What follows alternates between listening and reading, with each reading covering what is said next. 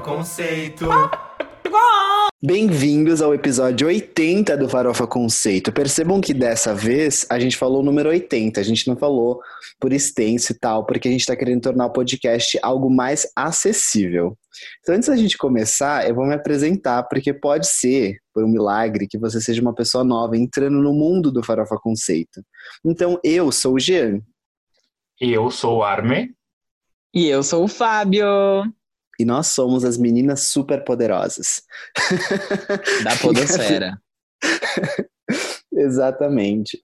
Antes da gente começar esse episódiozinho, que vai ser um episódio super legal e especial, eu vou falar para vocês seguirem a gente nas nossas redes sociais, que é podcast Farofa Conceito em todas elas, ou arroba Farofa Conceito, enfim, dá seus pulos. E também para você acessar o nosso blog, que é farofaconceito.home.blog porque lá a gente posta as pautas do no, dos nossos episódios, a gente posta os textos do Quem é essa POC, as nossas playlists também estão lá, então assim, tá tudo de mão beijada para vocês. É farofaconceito.home.blog, eu já falei, tô repetindo, é como se fosse um anúncio das Casas Bahia aqui. Também se inscreve no nosso canal do YouTube, porque tem vídeo lá todo domingo e terça-feira que as POCs se esforçam para fazer esse conteúdo para vocês que vocês não têm uma ideia. Não tenho uma ideia mesmo. Mas vão ter no Farofa Responde de hoje. E a Armin no Instagram, pelo amor de Deus, né? Que incrível. Eu tirei um tempinho sabático, mas eu tô de volta, gente. Eu tive. Exatamente. Se vocês escutam nossos episódios, vocês sabem que eu fiz uma. Tive um incidente aqui em casa com um barbeador e meu cabelo. E eu fiquei com medo de ser exposed, mas voltarei. É um período de renovação, né, Armin? Exato. Nascendo das cinzas. Eu sou uma fênix, gente. Hum. E, gente, também é, adiciona as nossas playlists no seu sistema de streaming, não importa qual você usa, porque a gente está na Apple Music, no Spotify e na Deezer. A gente tem algumas playlists especiais. A New Music Friday, que a gente atualiza toda sexta-feira com os lançamentos que a gente fala aqui no, no episódio, e também as nossas playlists individuais, que é a Fabio's Hot 100, a playlist infinita do Jean, que no caso sou eu, e as preciosidades do Arne, tá bom? Então ouve lá que você vai conhecer um pouquinho melhor a gente através do, das nossas músicas, porque acho que isso é importante, né? É, Sim. Quer dizer, se eles quiserem é importante. Se eles não quiserem, Ah, pode ser que não seja, mas. Ah, não, eu digo assim, tipo, conhecer as músicas da pessoa, tipo, você consegue conhecer It's a ela, big deal, entendeu? sim, exato. É, sabe? Eu, eu, acho isso, eu acho isso legal, assim. a gente Ai, tá abrindo gente. nosso coração. É, vocês têm alguma notícia? Notícia não. Alguma coisa que vocês querem compartilhar? É, alguma novidade? Isso é uma coisa comigo essa semana, mas é sobre a pauta. Então eu vou deixar pra gente chegar no tópico e daí eu falo, porque quando aconteceu, eu comecei a rir sozinho de madrugada. Tá bom. Então vamos pro primeiro quadro. Você não pode dormir sem saber. Esse é o quadro que é o nosso Moments do Twitter com notícias fúteis, porém muito importante se você quiser passar no Enem ou em alguma entrevista de emprego que te peça conhecimento do universo pop, porque as notícias aqui são sobre o entretenimento mundial e nacional e nem são as notícias de fato, são só manchetes, né? Mas vamos lá, abrindo aqui, a gente vai com o sucesso do Beethoven brasileiro, o MC Niak, né, que é dono do hit Na Raba Toma Tapão e que agora também está emplacando o Juliana como número um no Spotify nacional. Gente do céu. Só uma coisa, um detalhe é que também a música tá em 90, tá na posição de número 90 no chart mundial da plataforma. Então, assim, juro. Ele não teve que fazer uma Arrasou. cirurgia esses dias? Eu vi um negócio assim. De quê? Tipo assim, eu vi uma manchete que era algo no topo no Spotify, é, MC, como é que é o nome dele? Niak? Niak. É, teve que fazer uma cirurgia, tal, não sei o quê. Eu vi algo assim, não sei se procede. Tirou Hum. tumor benigno da gengiva. O louco. Nossa, gente. Que bom que Gente, ele tem só- menos mal. Ele tem só 17 anos. E ele tem uma música no top 100 do Spotify Global. Que Caralho, Nossa, arrasou isso daí muito. viveu, em 17 anos já muitas coisas. E É. pegando o gancho. Mas será que tem, será que tem diploma do ensino médio? Vamos ver, depois ele conta pra gente. Ai, grávida há 15 meses, Katy Perry fala sobre o momento. Abre aspas, uma montanha russa emocional. Ah, change the rhythm. Gente, será que, será que ela tá enjoada de estar grávida já? Será que ela tá tipo, ah, Nossa, chega? nossa, Vamos sim. sair? Vocês viram que o ela tá fazendo vídeo massagens dela? na barriga dela pra ver se a menina quer sair? Vocês viram o vídeo dela, tipo, dançando fora do carro? Tipo, a barriga dela tá muito grande, tipo, Tá muito grande. tadinha. Semana passada eu acho que eu falei aqui de um reality que era tipo de uma mulher que ficava grávida de seis bebês. Uhum.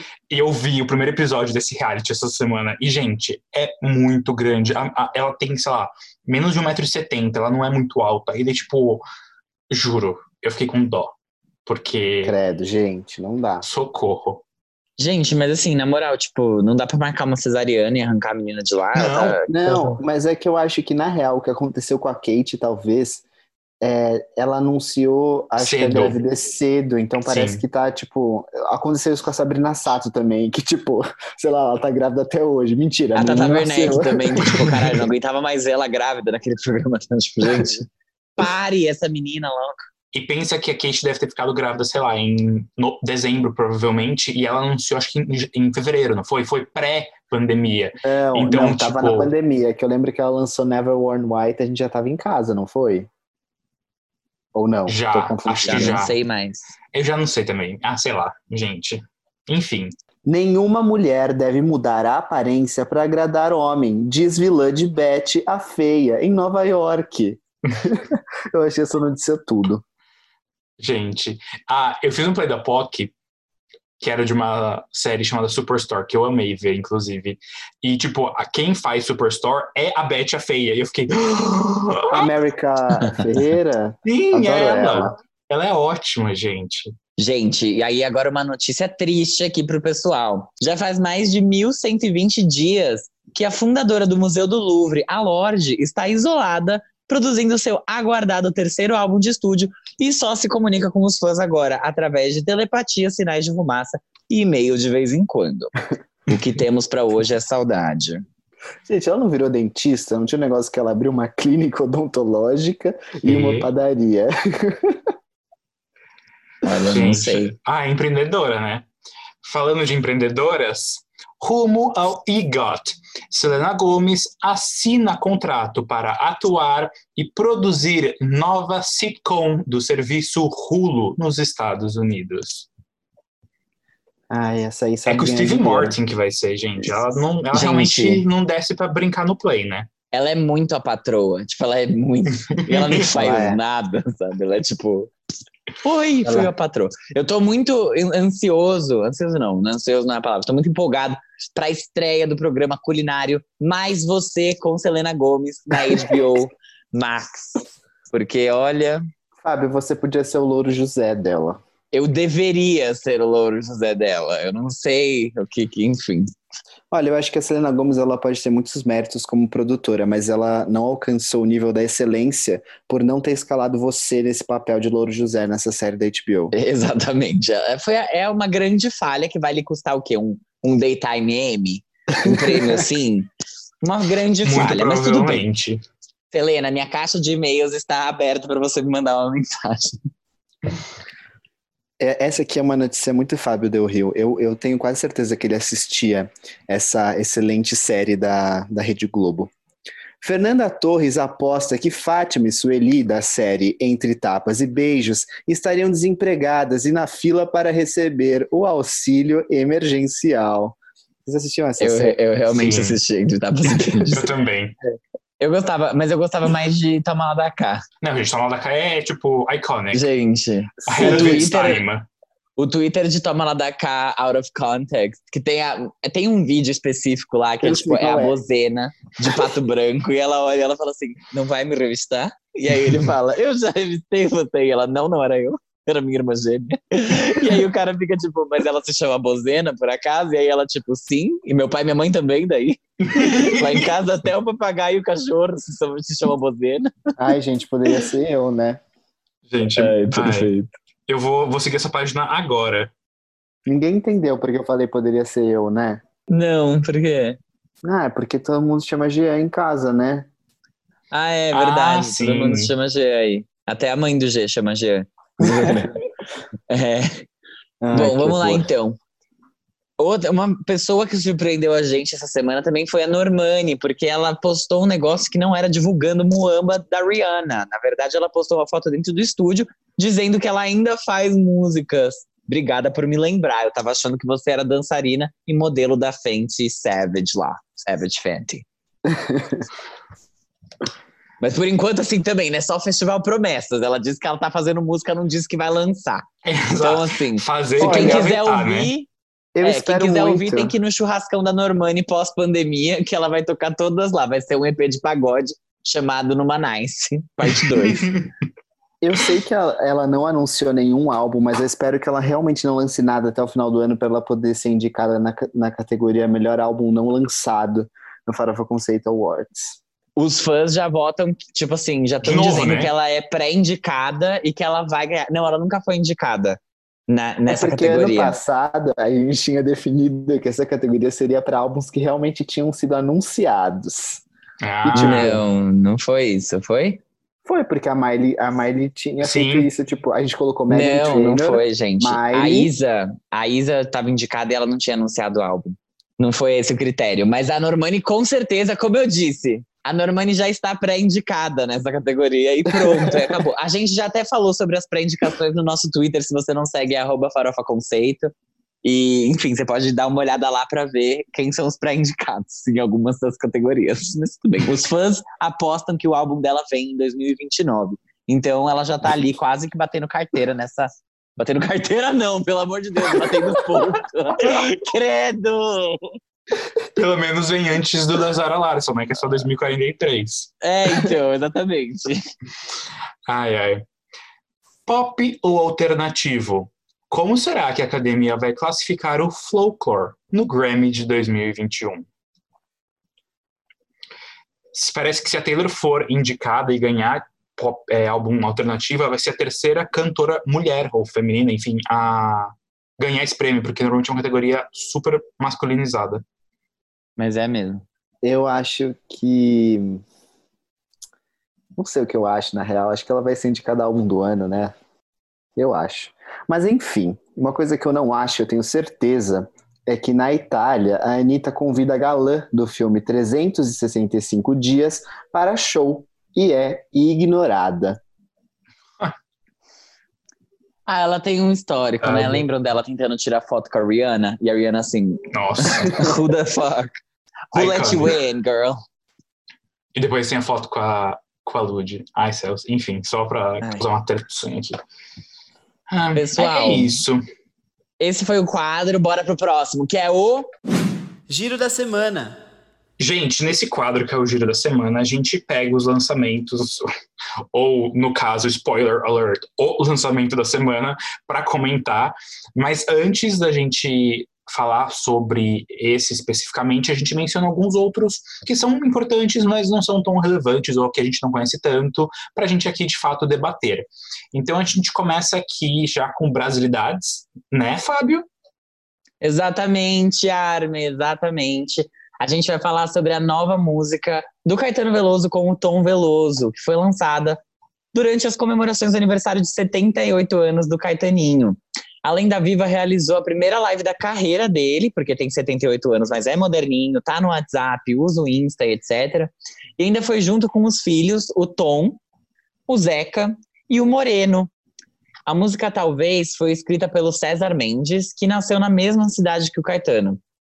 E ela tá aí disponível para vocês ouvirem nas plataformas digitais. E a próxima menção é de uma artista também bem adulta, que eu e o Fábio gostamos muito, que é a Emily Sandé, que lançou um novo single chamado I'll Get There, The Other Side.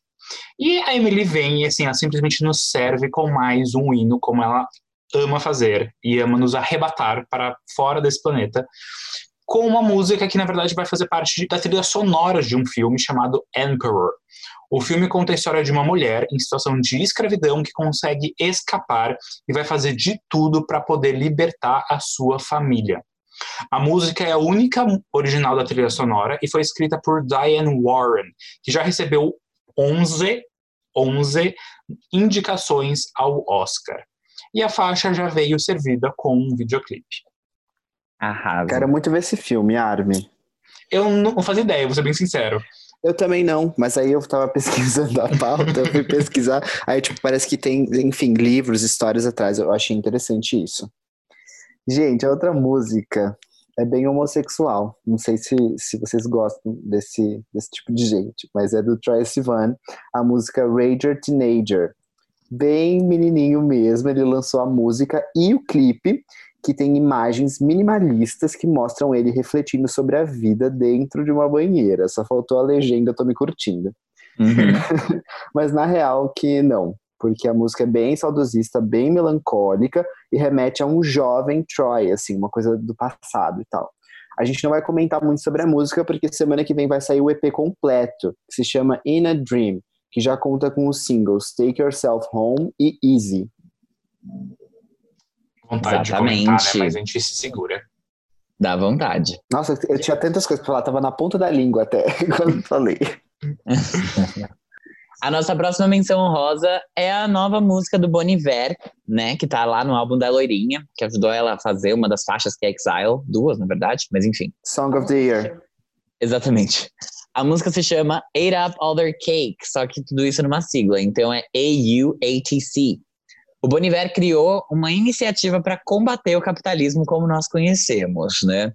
E o lançamento desse single foi acompanhado de um pronunciamento da banda sobre o assunto, dizendo que o grupo reconhece seu privilégio dentro do sistema e que se compromete a usar esse privilégio para desafiar e mudar o capitalismo. Por isso que eles se juntaram a uma loira branca para fazer uma música no álbum dela, brincadeira.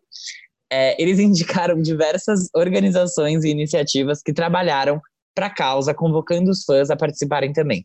O clipe dessa música, Irá Powder Cake, foi gravado em Nova York e a faixa vem depois do single PDLIF. Please don't live in fear. Exatamente, para Please Don't Live in Fear, que foi lançada no começo de 2020.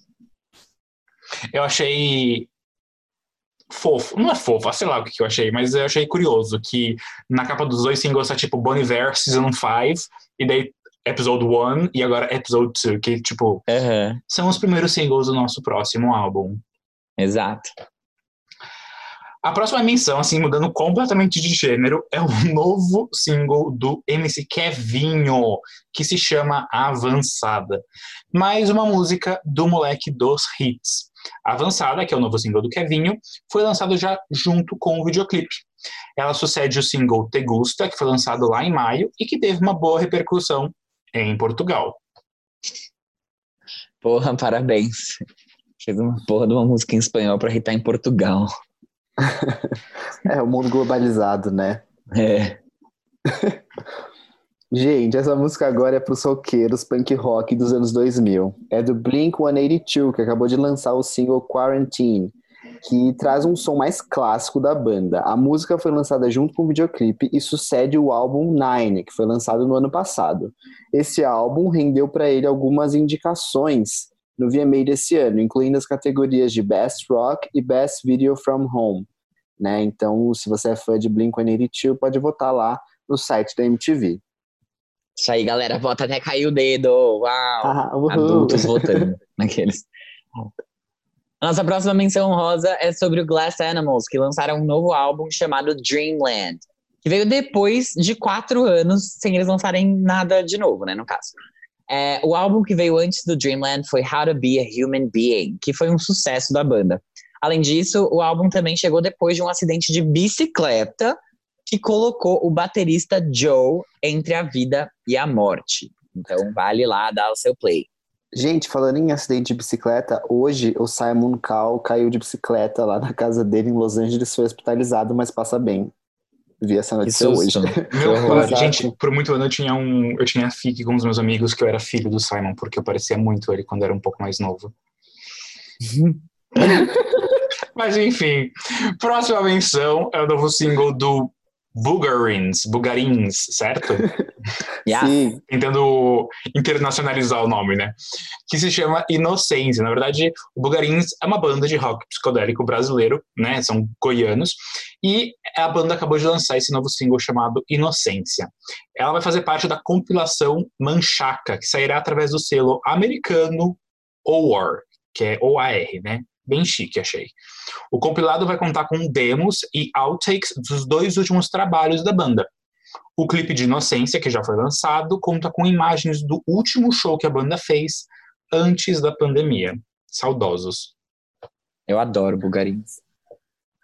Patati Pataperi? Não, esse sorriso é do The Weeknd mesmo. Juice WRLD featuring The Weeknd, Smile. Mesmo tendo nos deixado em 2019, o rapper Juice WRLD deixou material suficiente para ser um dos recordistas de vendas em 2020. O álbum Legends Never Dies está sendo um sucesso de vendas. Gente, tá vendendo demais esse álbum, incrível isso. O The Weeknd aproveitou para lançar uma parceria com um rapper nessa semana, que eles já tinham gravado juntos. Se chama Smile, como eu falei, e teve uma boa recepção aí, já foi lançada com o lyric video. Como eu falei antes de Blink-182, eu coloquei aqui. O Travis Barker, que é o baterista da banda, também revelou que eles têm uma música gravada, prontinha já, com os vocais do Juice WRLD. Eles também falaram isso com a Miley, né? Eles têm uma música com a Miley Cyrus. Mas vamos ver o que eles vão fazer ainda com essas músicas. Vamos ver, vamos ficar de olho. Oi meninas, tudo bom? Aqui é a patroa falando, ou melhor, as patroas falando, porque chegou o terceiro EP do projeto das patroas, formado por Marília Mendonça e Maiara e Maraísa. E dessa vez, a inédita da coleção é a música Você Não É Tudo Isso, para lembrar das pessoas de serem humildes. Brincadeira. Não tem nada a ver com isso. Ai. E aí, indo também para próximo lançamento de projetos, a, o Di Ferreiro lançou o single De Boa Sessions 2, em parceria com o Gi Rocha, que é para você, assim, que sente falta do NX0.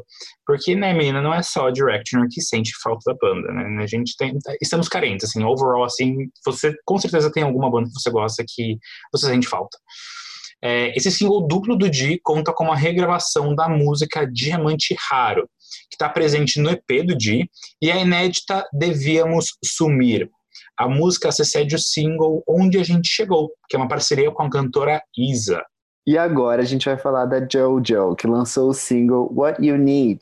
Ela voltou com tudo esse ano, hein, galera? Esse novo single mostra um lado super confiante dela e é um clipe super colorido e mostra ela dançando pra caramba, que é algo que ela sempre quis fazer na carreira dela, um clipe em que ela dançasse o tempo todo. Isso ela disse por uma entrevista da Billboard. What You Need é um single para promover a versão deluxe do álbum Good to Know, que ela lançou no começo desse ano. O álbum vai trazer um remix da música Lonely Hearts com a Demi Lovato e Love Reggae com a cantora Tinashe e algumas outras músicas novas. Ela já tem lançado bastante coisa, tem se movimentado bastante a JoJo esse ano, então estamos felizes por ela. Adorei que ela tá prontíssima para hitar no Bubbling Under. Hum. Nossa próxima menção honrosa é o novo single do Youngblood Hawk, que é aquela banda que eu e a Armin gostamos muito, a gente ficou super animada porque eles voltaram, enfim. Primeiro single do segundo álbum deles, no caso. O álbum vai se chamar Edge of the World e o single se chama Waking Up the World. Esse álbum vem depois de Wake Up, que foi lançado em 2013, quando nós éramos meras adolescentes enrustidas de 16 anos. Gente, faz muito tempo, né? Tipo, eles simplesmente sumiram um álbum, pá, beijos, tchau recesso. Exato. E daí, tipo, sete anos. Recesso. Bora descansar, pessoal. sete Ai, anos gente. depois. Ai, vontade de gravar outra coisa. E a nossa última menção de hoje é o primeiro álbum da Victoria Monet, a BFF da Ariana Grande, compositora de vários hits, que lançou o Jaguar. Esse álbum conta com a parceria Experience com o Khalid e o West Lewis, e atualmente tem uma aclamação universal pelo agregador de notas Metacritic, que está com uma nota 82. Então, assim, chegou chegando. Serviu. A Cia da Ariana Grande, cada um tem a sua, né? A Ariana Grande tem a, tem a Victoria Monet, a Beyoncé tem a Cia, a Selena Gomez tem, a, tem logo duas, né? A Julia Michaels e o Justin Trader, que é o chaveirinho gay da Julia Michaels. Então, assim, perfeito. Cada um com, com os seus respectivos moradores de porão escrevendo novos álbuns. Aí, e a Taylor pessoal. tem o Jack Antonoff, mas enfim. A Todo Taylor tem, tem. Aqui, exatamente. Todo mundo tem o seu. Não dá para escapar disso. Eu tô querendo saber quem é da Demi Lovato. A Demi Lovato muda muito de... No começo da carreira eram os Jonas Brothers, né? Ela, ela trancou logo os três no porão dela. Falou, escrevam aí essa merda desse álbum e só me chamem para gravar as músicas. E a Miley Cyrus também muda bastante, mas ultimamente ela tá. Eu, eu sinto que ela tá trancada lá com o Mark Ronson há um tempo. Olha, eu espero que sim.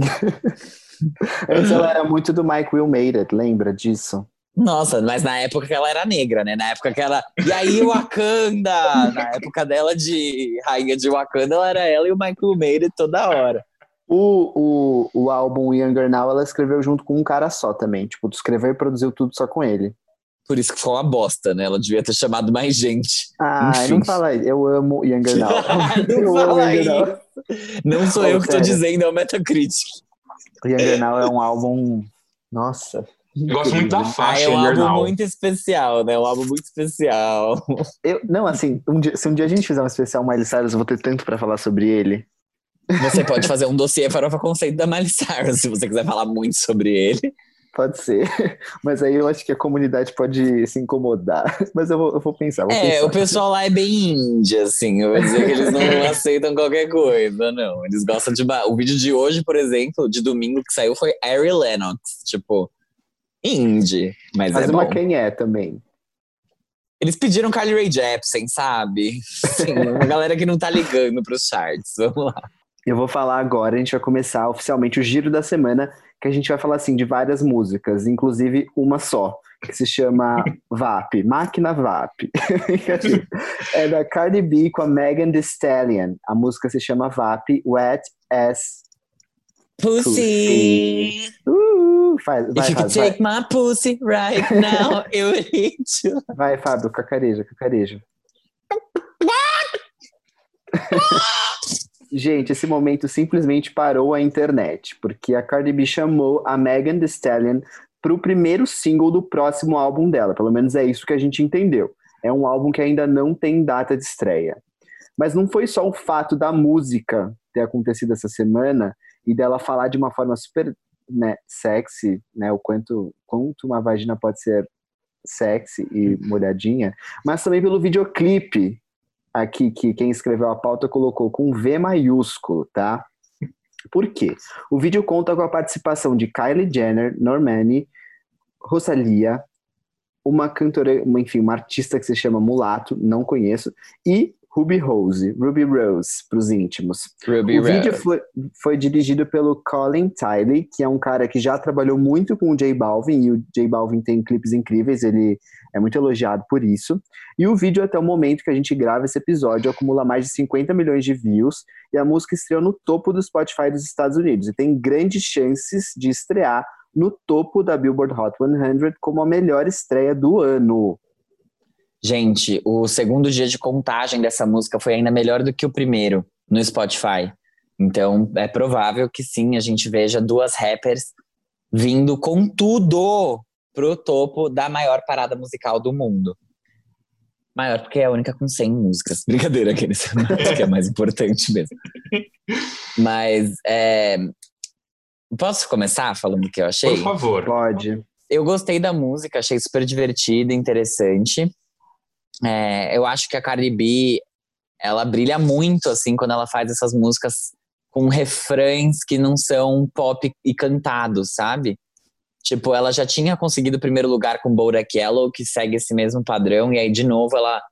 Óbvio, né? Não tô dizendo que essa música parece Bodak Yellow, não tem nada a ver. Mas eu acho que ela manda bem nisso, assim. Ela tem um jeito bem único de falar as palavras, de fazer o rap dela. Eu acho isso bem legal. A Megan também fez um bom trabalho.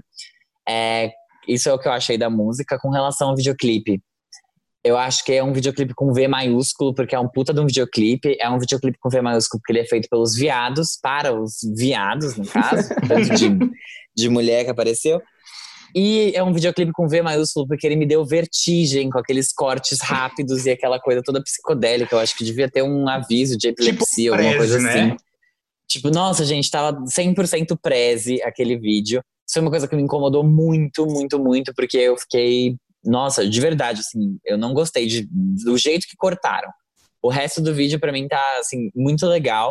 Não entendi também a participação de tanta gente, pra falar a verdade. Acho que foi uma coisa meio, tipo, legal, só que assim, são mulheres, olhando agora, assim, parece serem, parecem ser mulheres poderosas, de diversas etnias diferentes. Tem a, a Kylie Jenner, que é branca, mas às vezes também vai lá dar boa noite pra Wakanda. A Normani, a Mulato e a Ruby Rose, que são mulheres é, pretas super poderosas, e a Rosalia, que não é latina, mas que é espanhola, enfim, e traz essa sensualidade diferente. Acho que é bem legal, bem. Achei um clipe que abusa muito das cores é, e, e, dessa, e de texturas, assim, tanto nas roupas delas, é, aqueles animais do Google, sabe? Do Google 3D, que você pega inteligência artificial, você digita uhum. tigre. Realidade você consegue ver o tigre na sua. Isso aí. Consegue ver o tigre na sua sala? Usaram e abusaram disso, tem dois tigres no, no clipe. Achei legal, gostei da música, gostei do clipe, eu só não vou conseguir ficar vendo esse clipe muito não, porque de verdade, sim. Gente, muita coisa, muita coisa. Sobre a participação de Normani, queria falar uma coisa também. Normani, eu preciso que você lance música, gata. Você tá, você tá aparecendo dançando em tudo quanto é lado. Às vezes eu olho aqui pra, pela minha sacada, você tá dançando no parque que tem do lado da minha casa. Preciso que você lance música, filha. Já cansei de você rebolando sua raba. Uma bela de uma raba. Mas assim, vamos lá, né? Cantora ou não é? Enfim.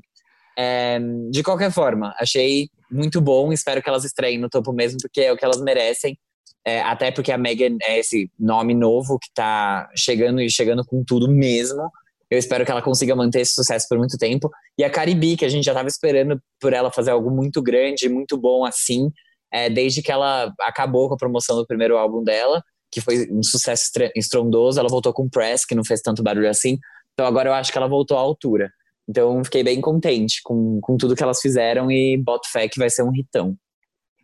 Vai ser muito. Gente, eu assim, eu tava completamente desprevenido para quando eu fui ver ouvi a música primeiro, então eu fui ouvir, eu fui completamente impactado. Eu tava eu dei play de madrugada assim na minha na playlist do da, do New Music Friday na nossa playlist para ouvir a pauta, a única pauta.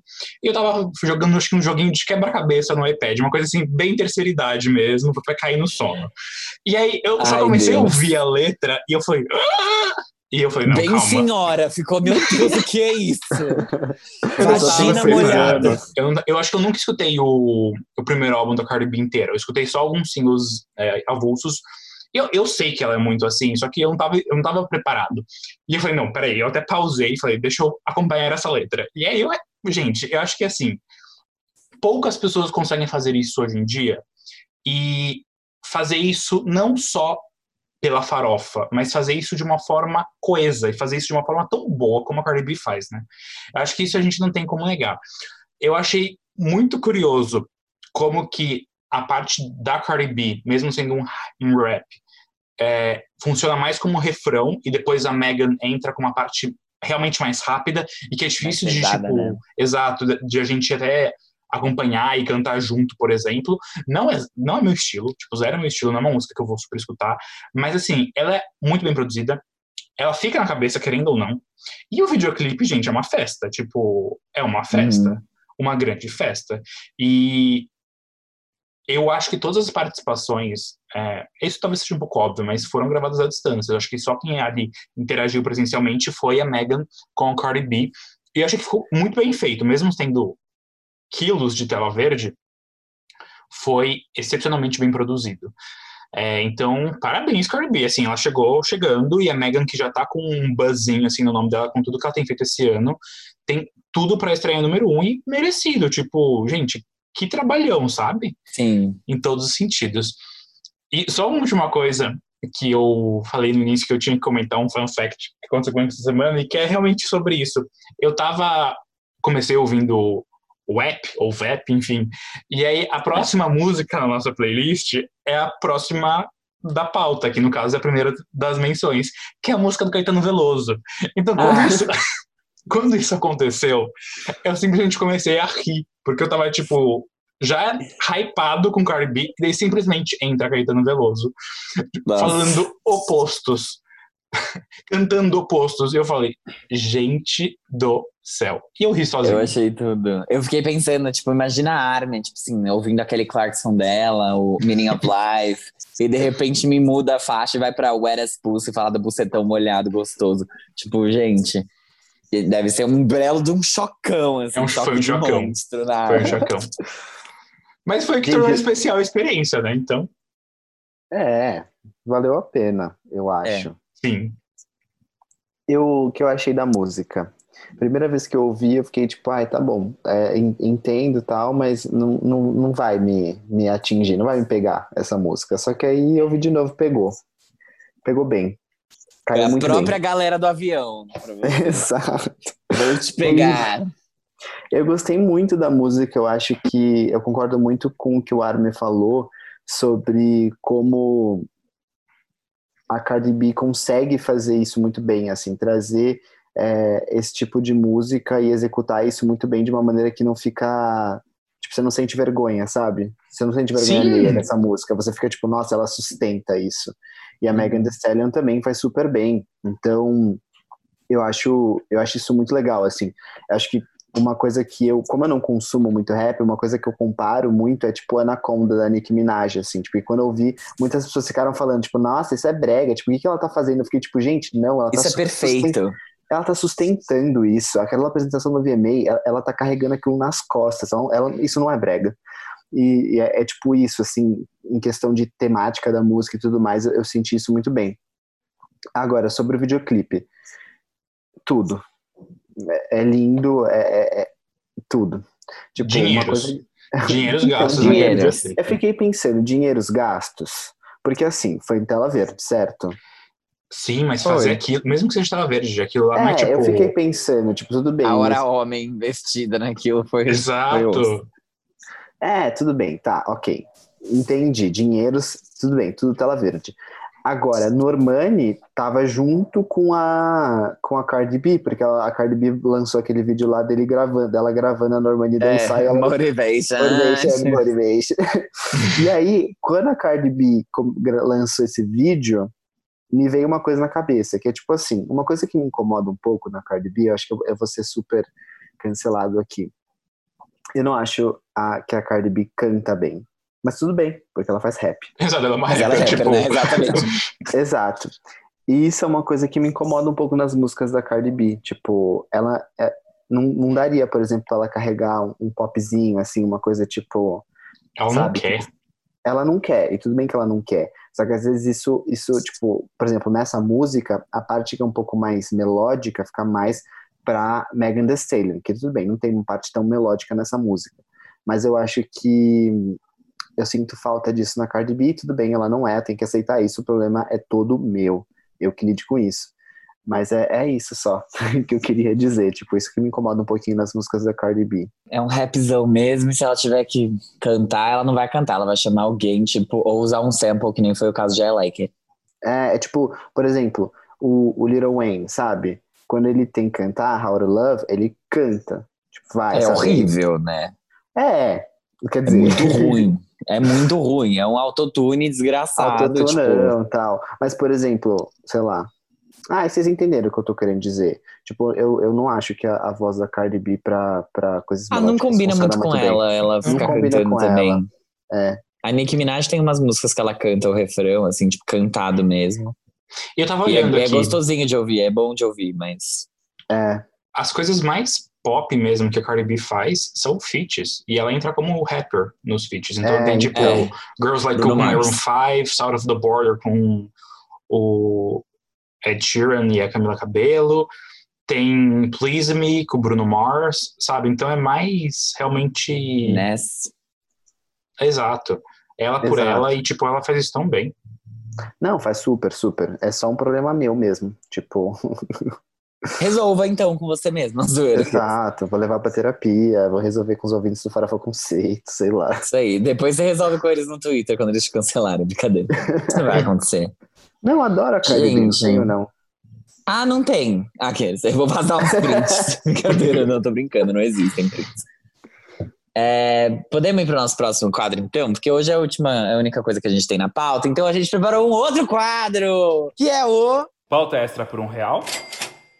Gente, nessa pauta extra, a gente pediu para vocês mandarem umas perguntinhas pra gente responder no episódio, porque vocês já tinham comentado que vocês queriam Farofa Responde, e aí a gente falou: ah, deixa vir uma sexta sem pauta. Eis que não deu nem uma semana, a sexta sem pauta chegou mais rápido do que a gente estava esperando.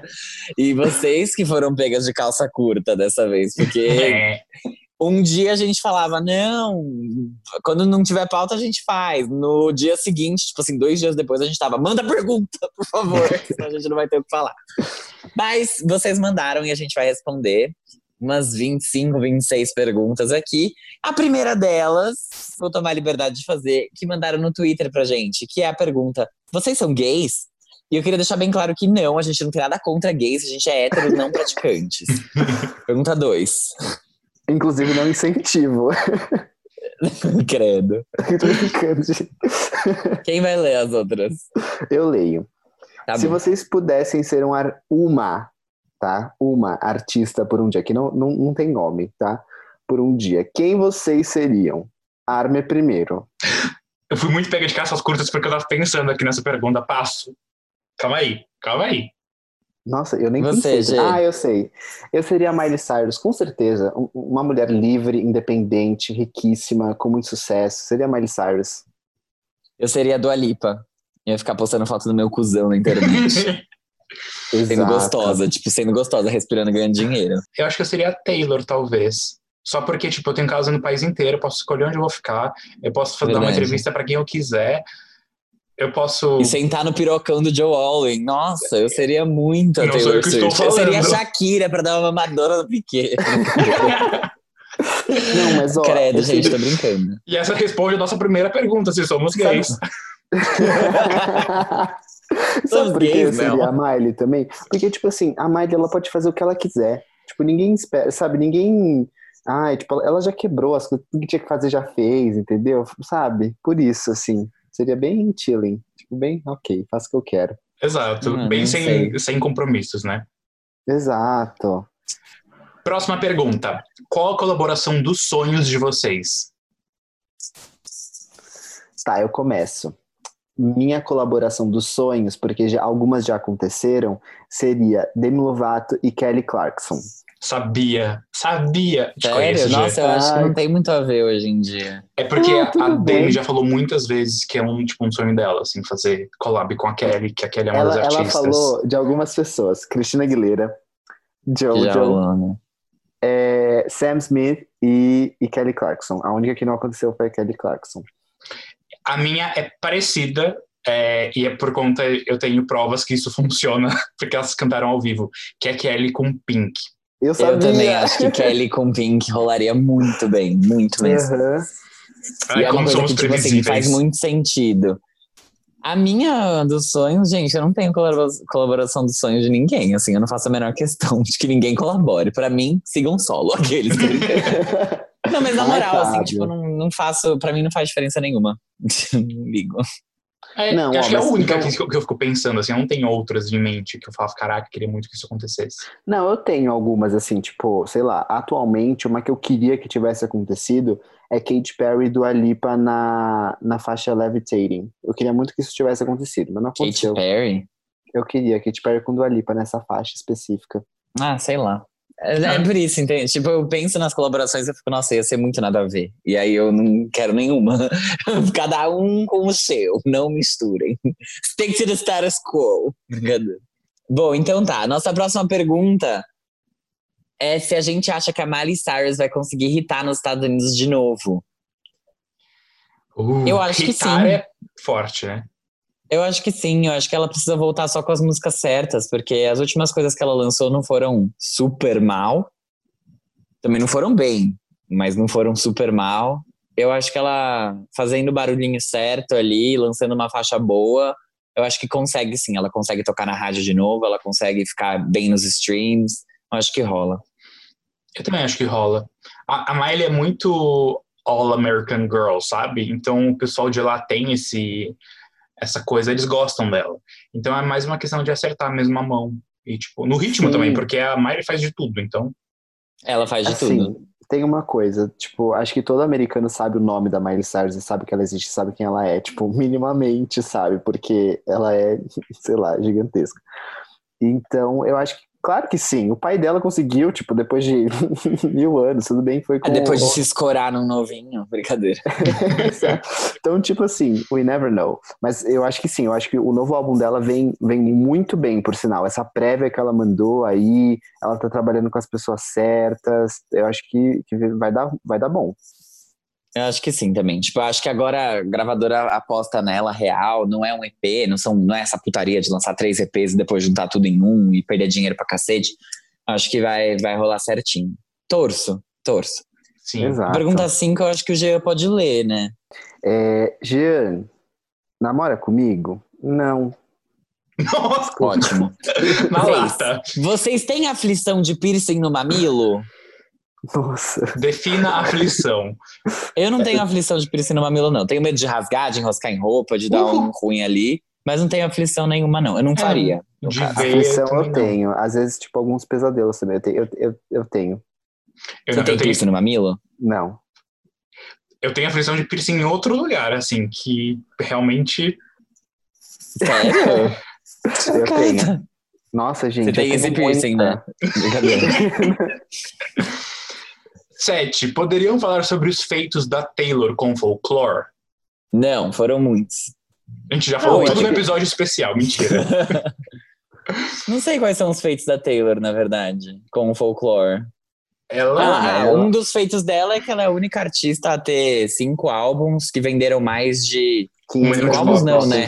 sete álbuns que venderam mais de 500 mil cópias nos Estados Unidos na primeira semana, tipo, na verdade não é nem na primeira semana, né, mas no geral, ela é a artista, É. é a única que tem isso. Ela também é artista hoje, né, enquanto a Nicki Minaj não vier fazer o feat com Deus e o Mundo, que mais tem entrada na Billboard. Ela é artista mulher, no caso, que mais tem as entradas, porque ela conseguiu simplesmente botar todas as faixas do folklore na Hot 100.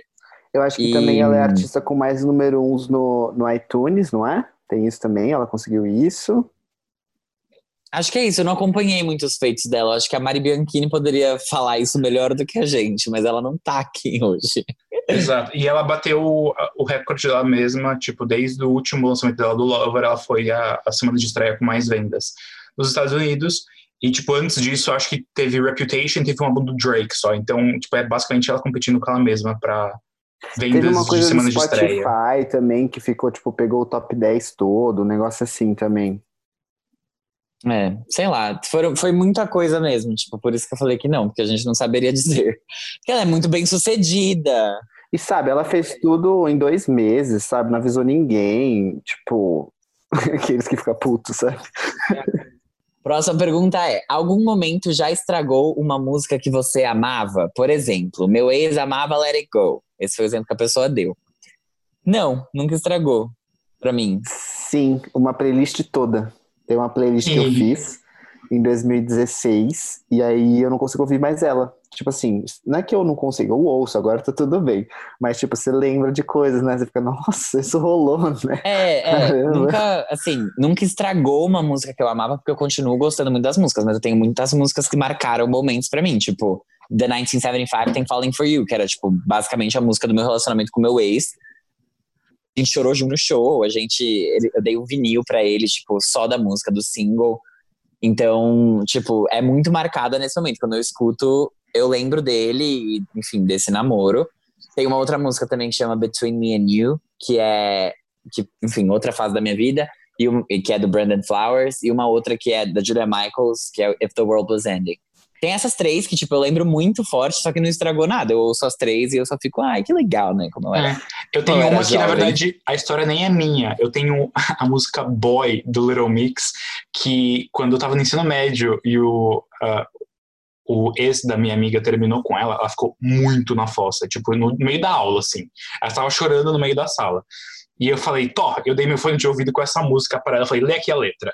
E aí ficou muito marcado isso pra mim, mas, tipo, não é nenhuma forma negativa. Não estragou, assim. né? Exato. Tipo, não estragou. É Mas que- marcou sim. É Sim. que o É G, o G foi intenso o negócio. né? É, foi. Mas, tipo assim, algumas, algumas passaram pelo clipe. Tipo, outra, porque eu gosto muito de The 1975 também. Então, tipo, Somebody Else era, era muito, assim, eu ouvia, eu começava a chorar horror. Aí hoje eu ouço, tudo bem, eu lembro. E tá tudo bem. E, tipo, eu gosto muito Mas essa música é muito importante. É, tipo, mas eu- não é que estragou, tipo, eu odeio essas músicas. Eu amo elas, tipo, justamente por isso, porque elas são uma história pra mim, pessoal. Ah, bom, ok. Gatilhos, né? Gatilhos. Qual a bala fine preferida de vocês? Essa aqui é você cancelado. Ai, Eu não como fine. Essas Eu não perguntas de fine. comida, eu não como fine, gente. Eu não como fine, eu não como frango desfiado, eu não como palmito, eu não como milho, nem Frango nenhuma coisa derivada de desfiado? milho. Não como frango desfiado. Sim, Se ele ele não- tiver em filé, eu como. Por quê? Ele não come Mas coxinha, desfiado eu não como. Não eu gosto, sei que você não, não, come gosto. coxinha.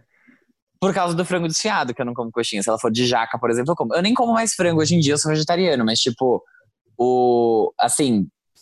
Não como, não como, não comia. É, milho, não como nada que é derivado de milho, nem, tipo, não gosto Pipoca? mesmo. Pipoca. Verdade. Não como pipoca, eu não lembro como. que eu já tive essa treta com o Fábio. Eu sou ruim pra comer, gente. Por isso, Não, mas- assim, mas essa assim, pergunta é a que vai me desfiado- cancelar na internet. O desfiado, tipo, do frango, era porque, sei lá, era. É porque usa um tempero que o frango fica amarelo, não é frango de verdade. é Aquela, aquele frangão amarelo zoado, que tipo, as Ah, pessoas não, comem mas, tipo achando que é assim, frango e claramente não é.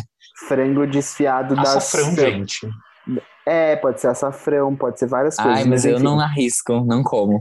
Obrigada. Mas sei lá, e se for um frango que você desfia na sua casa, você comeria? Ah, uma. Não, não comeria também. Não gosto de frango desfiado, não gosto da textura também, é um negócio Ah, zoado. A única tá, coisa que eu como textura. desfiada assim é o. É queijo ralado. Tipo, isso eu como. O Você põe resto, queijo assim, de não- qualquer não forma e tipo na frente do Fábio que ele come. Exato. Eu como, é verdade, isso é um fato. E tem uma outra coisa que eu não como, que é comida árabe. Não gosto de comida árabe. Putz, Não é hoje meu xenofobia, é simplesmente uma questão de que eu não curto comida não sei, não gosto. E isso é ruim, porque vai, vai, me, vai me tirar vários pretendentes aí, mas eu não como, fazer o quê? E no meu aniversário eu levei meus que é amigos árabe. pra uma comida. pra um- pra um- Exato. é verdade. Hoje No meu fizemos um aniversário- árabe em casa. No meu aniversário, meus amigos é, foram comigo num restaurante árabe comer, e depois eles ficaram tipo, por que, que você trouxe a gente aqui? Você nem gosta de comida árabe. Do Sage, lembraram. Sim, Nossa, ai, eu amo aquele lugar. Gente, só uma coisa sobre balas de goma. Não gosto de nenhuma, tá? Tipo, balas no geral eu não como. Então, só eu respondo essa pergunta. A minha filha preferida são Mas- as não, minhoquinhas falar? cítricas. As que eu já comi, eu gostava daquela de banana, sabe? Aquele que é plátanos. E gostava do daquele que é sour candy, sabe? Que é tipo Sim. aquele. Minhoquinhas cítricas. Não, é minhoquinhas cítricas, isso? Sim, que é um. Que é aquele vermelho, o tubo vermelho com branco dentro. Ah, não, tubetes. É que, é que tem tubetes, tem os tubetes cítricos também, e tem os normaisinhos. Mas eu não, mas eu não como fine de modo geral, então podem. Aguardo vocês me xingando na DM. Brincadeira. Pergunta 10. Aí, ó, outra polêmica. Gostam de RuPaul's Drag Race? Se sim, qual drag e temporada favorita de vocês? Não gosto de. Não é que eu não gosto, eu não assisto, então eu não conheço, não sei Ah. responder. Não sou grande conhecedor, não posso opinar. Gente, nunca assisti. Inclusive, o meu antigo chefe me perguntou isso na minha entrevista de emprego e pegou super mal pra mim. nunca assisti, sério, de verdade. Nem eu, não, assiste nunca vi nada. Não, não, Eu mas nunca no vi caso, nada. No caso, meu chefe, ele, ele é Eu gay. sei. Tipo, tudo bem. Ele, ele foi super, sabe, tentando aí. Eu, tipo. Relate. Mas muita Exato. gente vem me perguntar se meu nome é por causa. ou se eu sou parente da Bianca Del Rio. Porque aparentemente ela participou de alguma temporada, inclusive acho que de duas. Mas eu não sou, tá? Del Rio é o nome artístico dela e é meu nome de verdade. Então não tem nada a ver. Beleza. O que acharam da Dua Lipa e do Harry Styles barrados no VMAs? E Justin Bieber indicado artista do ano. Injustiça e jabá. É isso.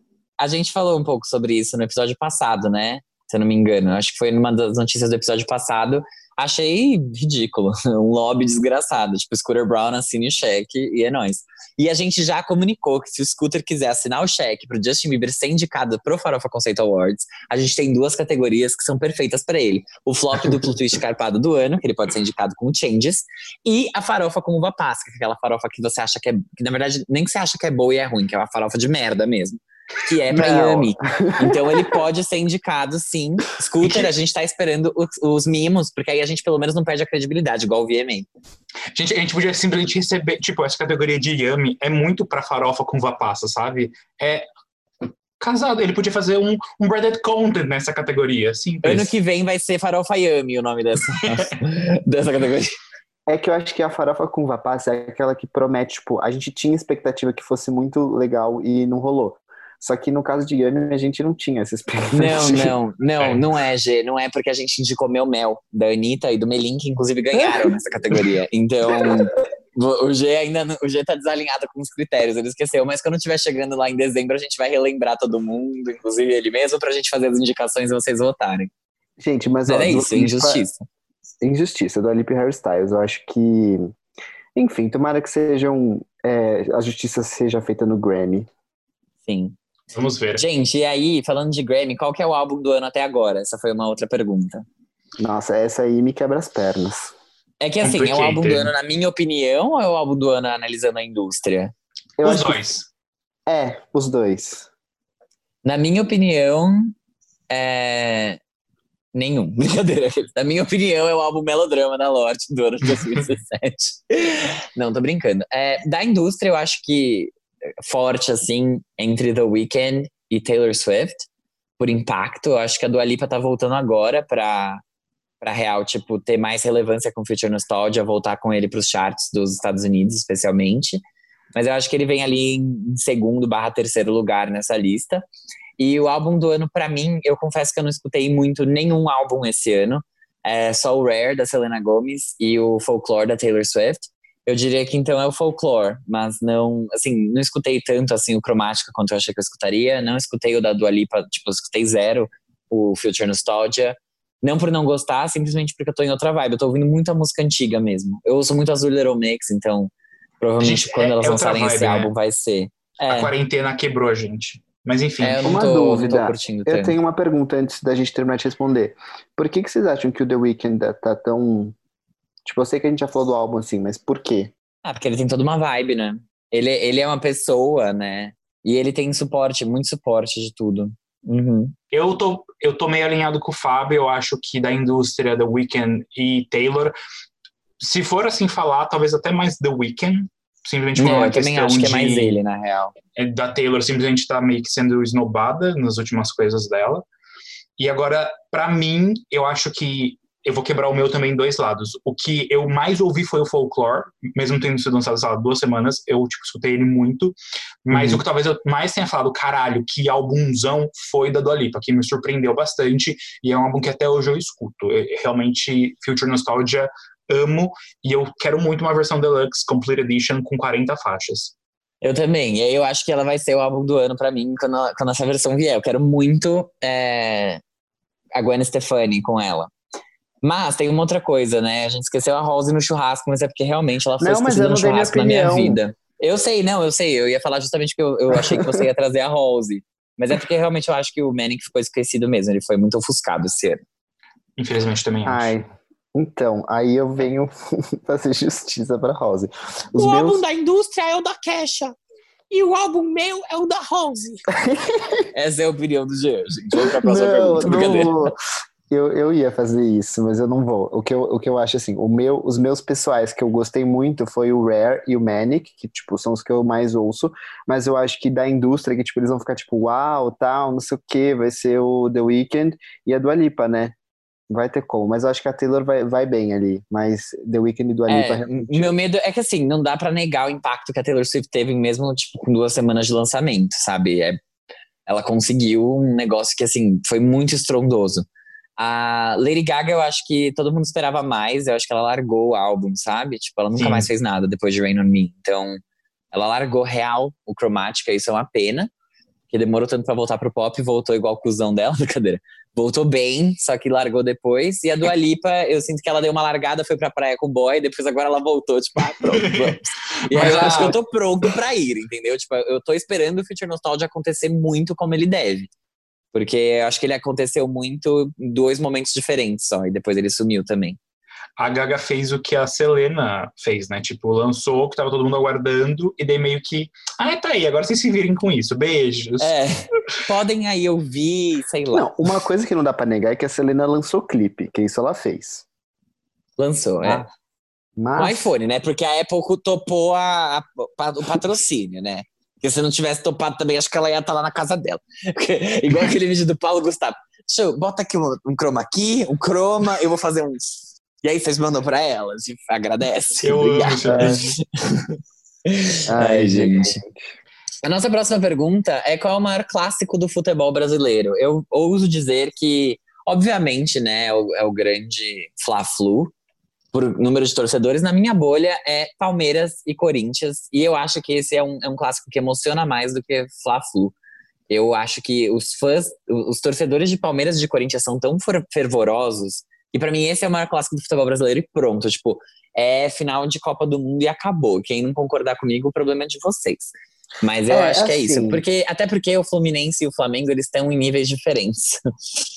Ouso dizer isso. Há um tempo já. Então, Corinthians e. Palmeiras é uma coisa mais acirra- acirrada. Eu acho que me dá mais emoção.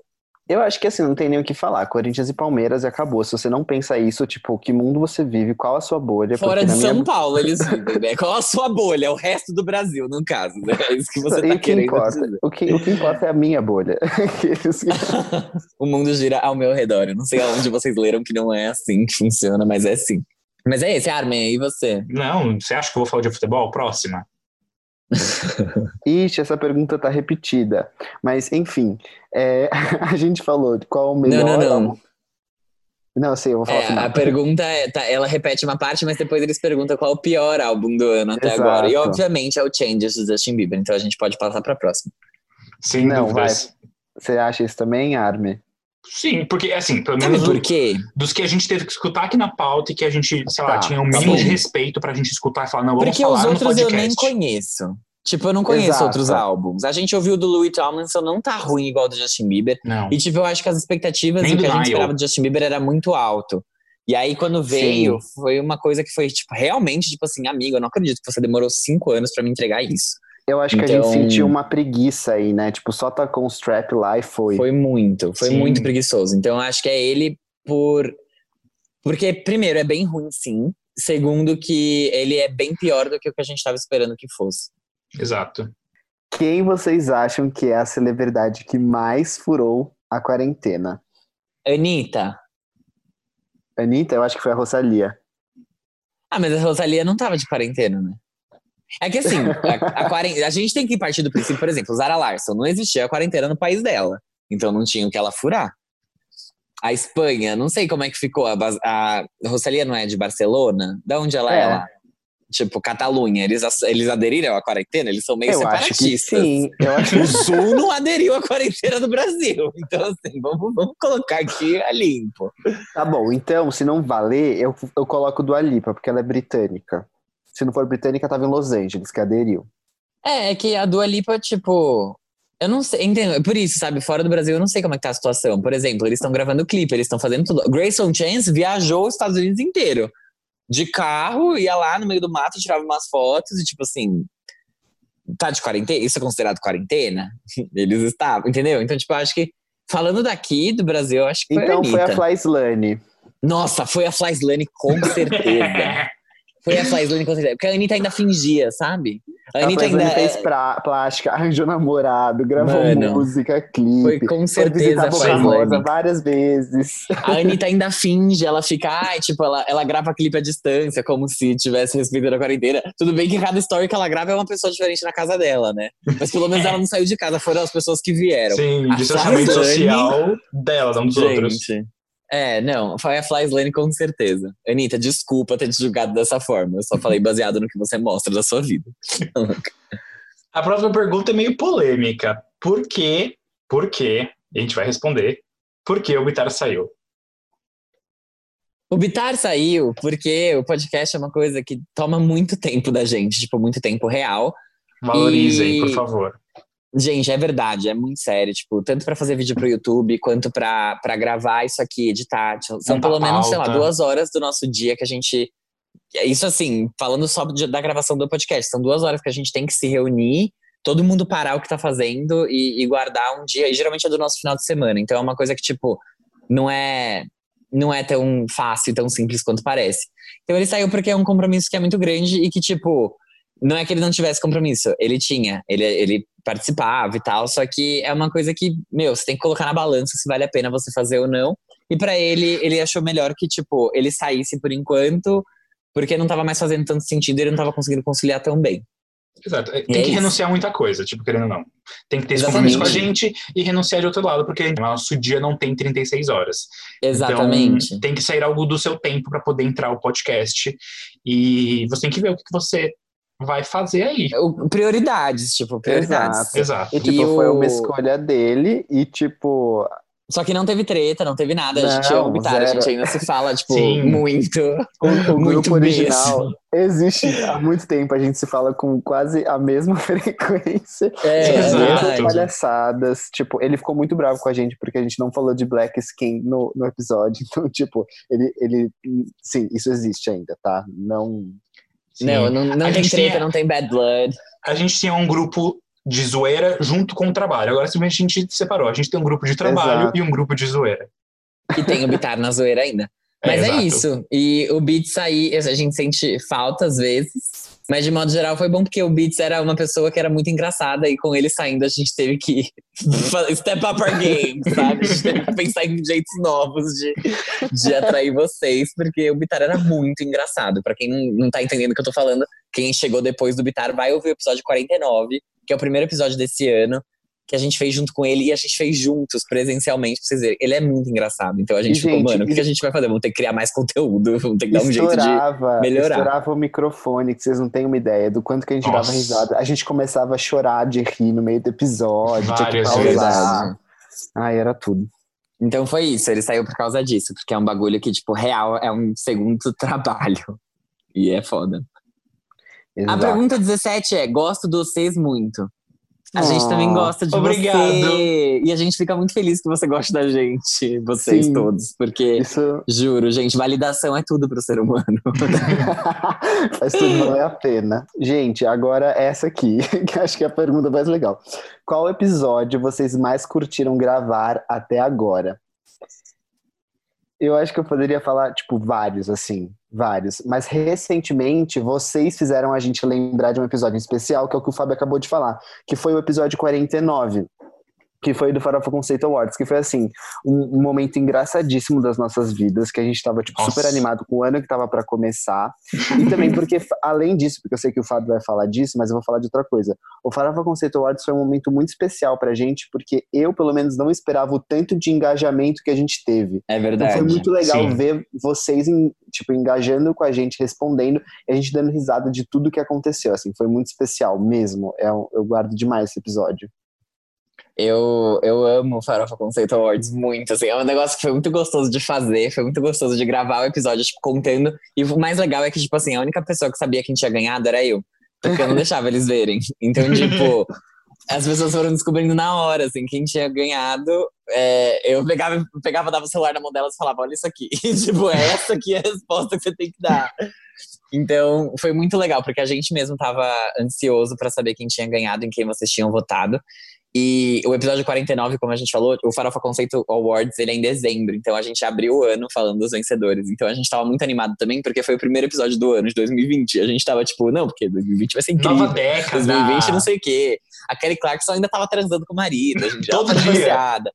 Tipo, Gente. gente, na moral, assim, vão, vão ouvir esse episódio. Vale muito a pena vocês escutarem, porque foi muito legal.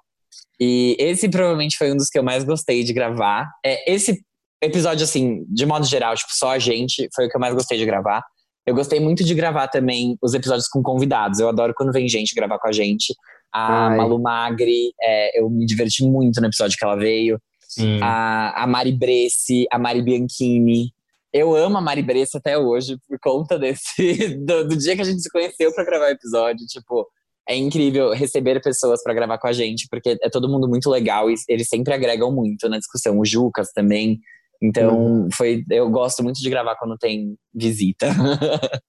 Nossa, É a gente muito teve legal visita. mesmo. Eu tava pensando aqui. Teve Agnes, teve Ju, teve muita gente que Agnes. Vitor, teve Doda Garcia, teve o Jucas, teve muita gente. A gente, Muita gente. traz muita gente. É, e É foram. to-. Ah, eu, sei lá, acho que eu concordo com vocês. 49, eu acho que o do 49 a gente tava muito animado pra tudo. A gente tava muito Sim. feliz com o Fora of Conceito Awards, a gente tava muito feliz com o Ano Novo. A gente tinha tirado uh, pequenas férias do Fora of Conceito, então a gente tava Sim. revitalizado. A gente tava, assim. gente, que saudade de gravar. Sim! e Gente, aí, meu mundo caiu logo depois, né? É. teve um que foi muito bom, que eu me lembro bastante. Eu não lembro agora se foi o do VMA ou do antes do VMA, que teve, tipo, Normani, que a gente, tipo, surtou nesse episódio com o clipe da Normani de Motivation. Eu lembro que esse episódio também foi muito bom. É o número 31. Foi bom É, mesmo. eu não lembro desse. Eu lembro, a gente falando de Normani. Eu espero estar animado assim pro episódio do Farofa Conceito Awards do ano que vem. Provavelmente a gente ainda vai estar em casa de quarentena, gravando longe um do outro. Mas tudo bem, pelo menos já tá confirmado o show da Charlie XX. no, no encanamento do G. Exatamente. Pergunta 19. Essa daqui tem história. Como vocês se conheceram e por que decidiram criar o podcast? Como surgiu a ideia? De quem foi a ideia de criar o podcast? Ok, vamos separar por fases essa, essa pergunta. Como vocês se conheceram? Eu vou falar, eu vou falar a minha versão, ok? Tá. Eu vou, falar, eu vou falar, tipo assim, primeiras memórias. Eu lembro de ter, tipo, conhecido real, assim, o Fábio, quando a gente fez um. Só pra vocês saberem, tá? A gente fez a mesma faculdade, a gente era. Nós três éramos da mesma sala, tá? Né, durante a faculdade toda. Então eu lembro de ter conhecido o Fábio quando a gente fez um trabalho, um dos primeiros trabalhos da faculdade, Foi um dos primeiros. que era, tipo, sei lá, pra uma aula de linguística, não sei. Aí fui Era eu, linguagem o. Fábio e a Ju, inclusive a Ju que fez as artes do nosso podcast aqui, ela que criou o conceito visual de Farofa Que Conceito. indicou Carly Hansen também, pra quem é essa POC. Exato, tipo, a Ju faz muito parte da nossa história do podcast. Então eu lembro muito de ter conhecido o Fábio, a gente fez esse primeiro trabalho, foi engraçado, assim, porque já deu pra perceber que, tipo, hum, vamos ser amigos ali. Eu lembro exatamente desse momento. E Gabriel Armelin, eu acho que é impossível não lembrar disso. Que assim, nos primeiros dias de aula, Gabriel Armelin, ah, tipo, a gente teve, tinha que decidir quem ia ser o representante da sala. ai. Nossa, é verdade. Foi tipo fiquei, assim, tipo- ninguém se conhecia tinha que votar no representante, sabe? É, era meio ridículo. E aí, tipo, todo mundo ficou meio, ai, não sei, né? Eu claramente falei, nossa, essa responsa eu não quero. E aí o Armin foi, tipo, super solícito lá na frente, falou, gente, eu, Foi eu tenho experiência em gerenciar salas de aula. Trouxe o CV dele falou: Eu sempre fui representante de sala quando eu estudava lá na escola, que eu estudava no Adventista. Então, assim, podem contar comigo. Eu vou, ó, eu consigo tudo e a gente votou nele. Foi Exato. basicamente isso que aconteceu. Gente, chocado. Nossa. Quanto tempo, E- né? Faz tipo ci- cinco anos? Cinco anos, quatro anos. Ai, não, eu prefiro Faz pensar que foi ano cinco passado. anos que a gente Cinco se anos. conheceu. Nossa. A gente se conheceu na faculdade, então basicamente foi isso. Como É. viramos amigos, não sei. Foi uma coisa que foi acontecendo só, né? É, eu virei mais amigo do G um pouco depois. Foi mais com a comissão que a gente começou a se falar É. bem mais. Tipo, a gente era classmates, mas acho que foi a comissão que deu a liga ali. E com o Binho foi- faz muito tempo, porque eu e o Binho a gente ia embora juntos pra casa. A gente ia embora juntos pra casa, a gente fez a mesma entidade juntos na Sim. faculdade também, uma época. A Arme sentava na, minha, na bancada da minha frente em várias aulas, porque Verdade. A Arme tinha uma, uma amiga que eles eram coladíssimos. e uma vez eu fiz uma montagem, juro. Tipo, eu aprendi a mexer no Photoshop. A primeira montagem que eu fiz foi da- do Kronk da Isma. Ela era a Isma, a Arme era o Kronk. E, tipo, a Arme. Então, era assim, eu falava muito mais com a Arme, porque o G sentava com as meninas do marketing, que era o grupo que, que a gente criou. Sim. Que eram as meninas do marketing, que eram meninas lindas, inteligentes, perfeitas, sem nenhum defeito, sem nenhuma cárie Sentavam na, na boca. frente. Sentavam na frente e, e interagiam com os professores e eram super dedicadas. A Arme e eu, a gente sentava sempre mais no canto. E aí eu sempre sentava mais pro fundo, a Arme sentava na frente, geralmente, junto com, com a amiga dele, a Letícia. Lele, beijos. A Lele, que é minha, muito minha amiga hoje também. E aí era por isso, a gente convivia, mas assim, falava às vezes. É, por causa disso a gente virou amigo. Mas foi assim, e o Bitar, que hoje já não faz mais parte do Farofa Conceito, também fez a mesma faculdade que a gente, mas ele não era da nossa sala. Então eu conheci o Bitar depois só. O G fez a mesma entidade que o Beats.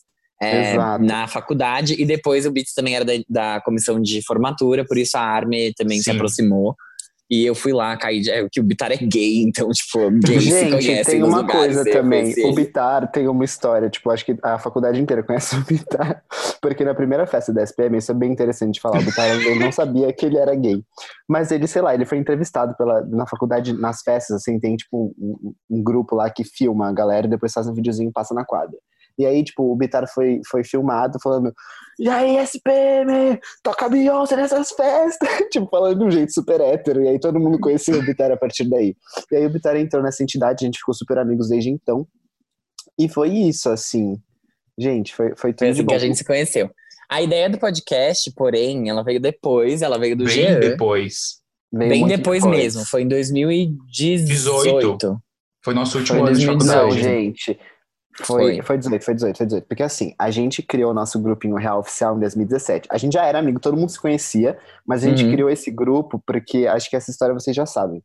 Nós, da comissão de formatura, então era eu, o Arme e o Beats, a gente criou um grupo pra ficar falando de premiações, porque na época tava rolando isso, a gente queria comentar. E aí a gente falou, gente, vamos incluir o Fábio, tipo, o Fábio é amigo de todo mundo aqui, e ele super vai ter a agregar nesse grupo. E a E eu gente tava incluiu. super falando, comentando a premiação no Twitter, enquanto eles comentavam no grupo. Então eles ficavam tipo, é você. Exato. E aí a gente criou esse grupo e aí a gente começou a falar muito de pop, pop, pop e tal, não sei o que. E eu ouvia muito podcast, né? Desde sempre, assim. E eu falei, gente, a gente fala coisas muito interessantes aqui. Eu acho que a gente podia fazer um podcast, ia dar muito bom, ia dar muito bom. Só que os meninos não botavam muita fé, assim. Eu, tipo, não, ninguém botou a fé. A sério. gente ficava, ah, tá bom, Jean, obrigado. Um dia a gente grava assim. Sim. Vamos marcar, vamos marcar, a gente grava. Exato, e eu super tava, tipo, fazendo. Na minha cabeça eu já tava arquitetando tudo, assim. Aí teve um dia que eu só chamei o Fábio na, na SPE, na faculdade. Você já falou SPM antes, pode falar. já foi, já, já furou aqui o segredo. Ai, gente, olha o meu LinkedIn lá, você vai saber onde é. E aí, é, eu chamei e falei, Fábio, então já estruturei, pensei aqui nos quadros, o que, que você acha? E ele, tipo, putz, é real, né? e É, aí foi bem isso. Não, e, e cada vez que a gente ignorava o Jean, ele voltava com alguma coisa nova. Então, tipo, Sim. ele.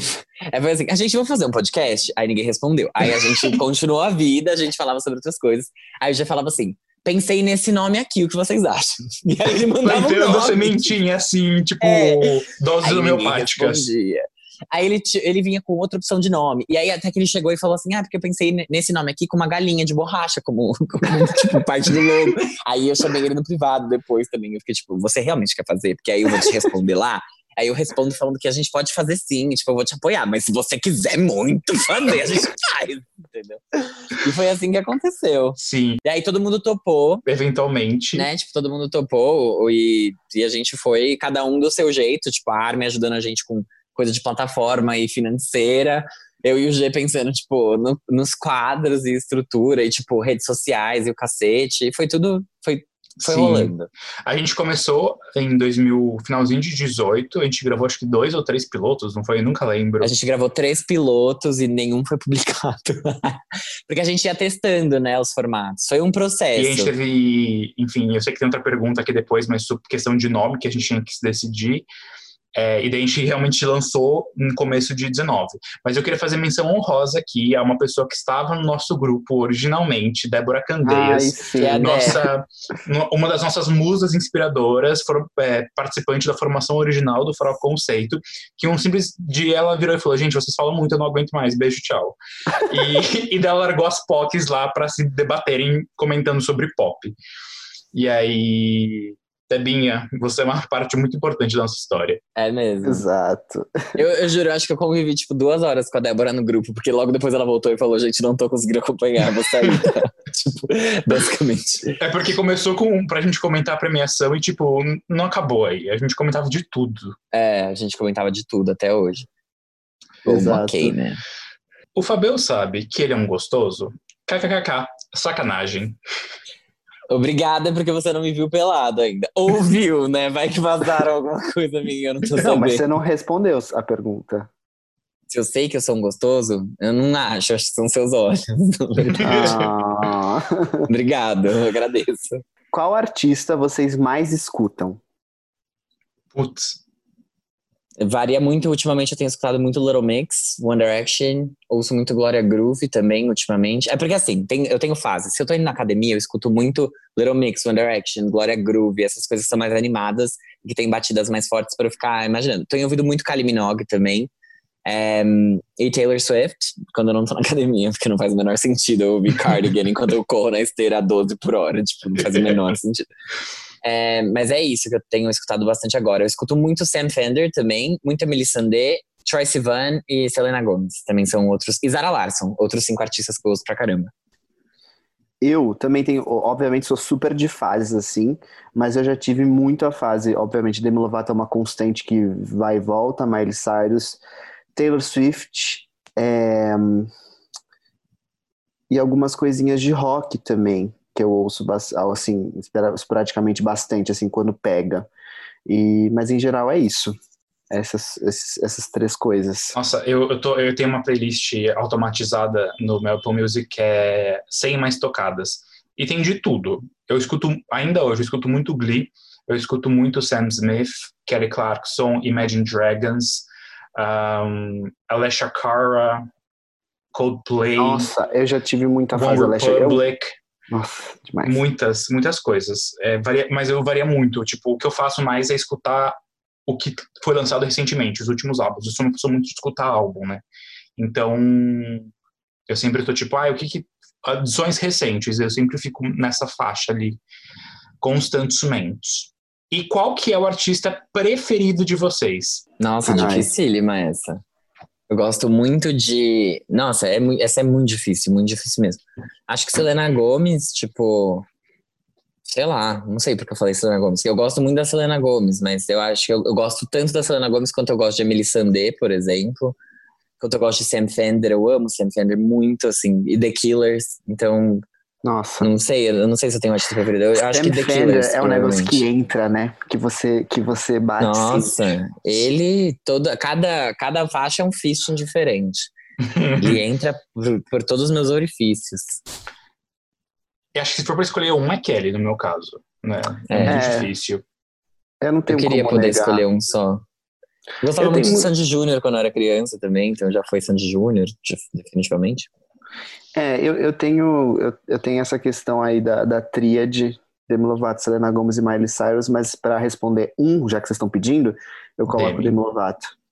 Hum. Imaginei. O que vocês mais gostam de gravar? Podcast ou os vídeos pro YouTube? Como eu tava dizendo para as meninas antes desse episódio começar, que a gente tava escolhendo as perguntas, eu tava pensando muito em um jeito de falar, tipo, que eu odeio gravar vídeos pro YouTube sem parecer que é uma obrigação, que eu gravo porque eu sou obrigada, sabe? Mas é porque o podcast é, dá muito menos trabalho de gravar. Vídeo pro YouTube é um parto, tipo, você tem que tipo, se filmar, você tem que. A gente que edita, né? O podcast que edita é o Rodolfo. Então, obrigada, Rodolfo, por editar o podcast pra gente. Mas, tipo, Vídeo pro YouTube tem muita coisinha, tipo, com cor, você tem que pensar no cenário, você tem que pensar em muita. Não é simplesmente você ligar o microfone e ter certeza de que o som tá bom, sabe?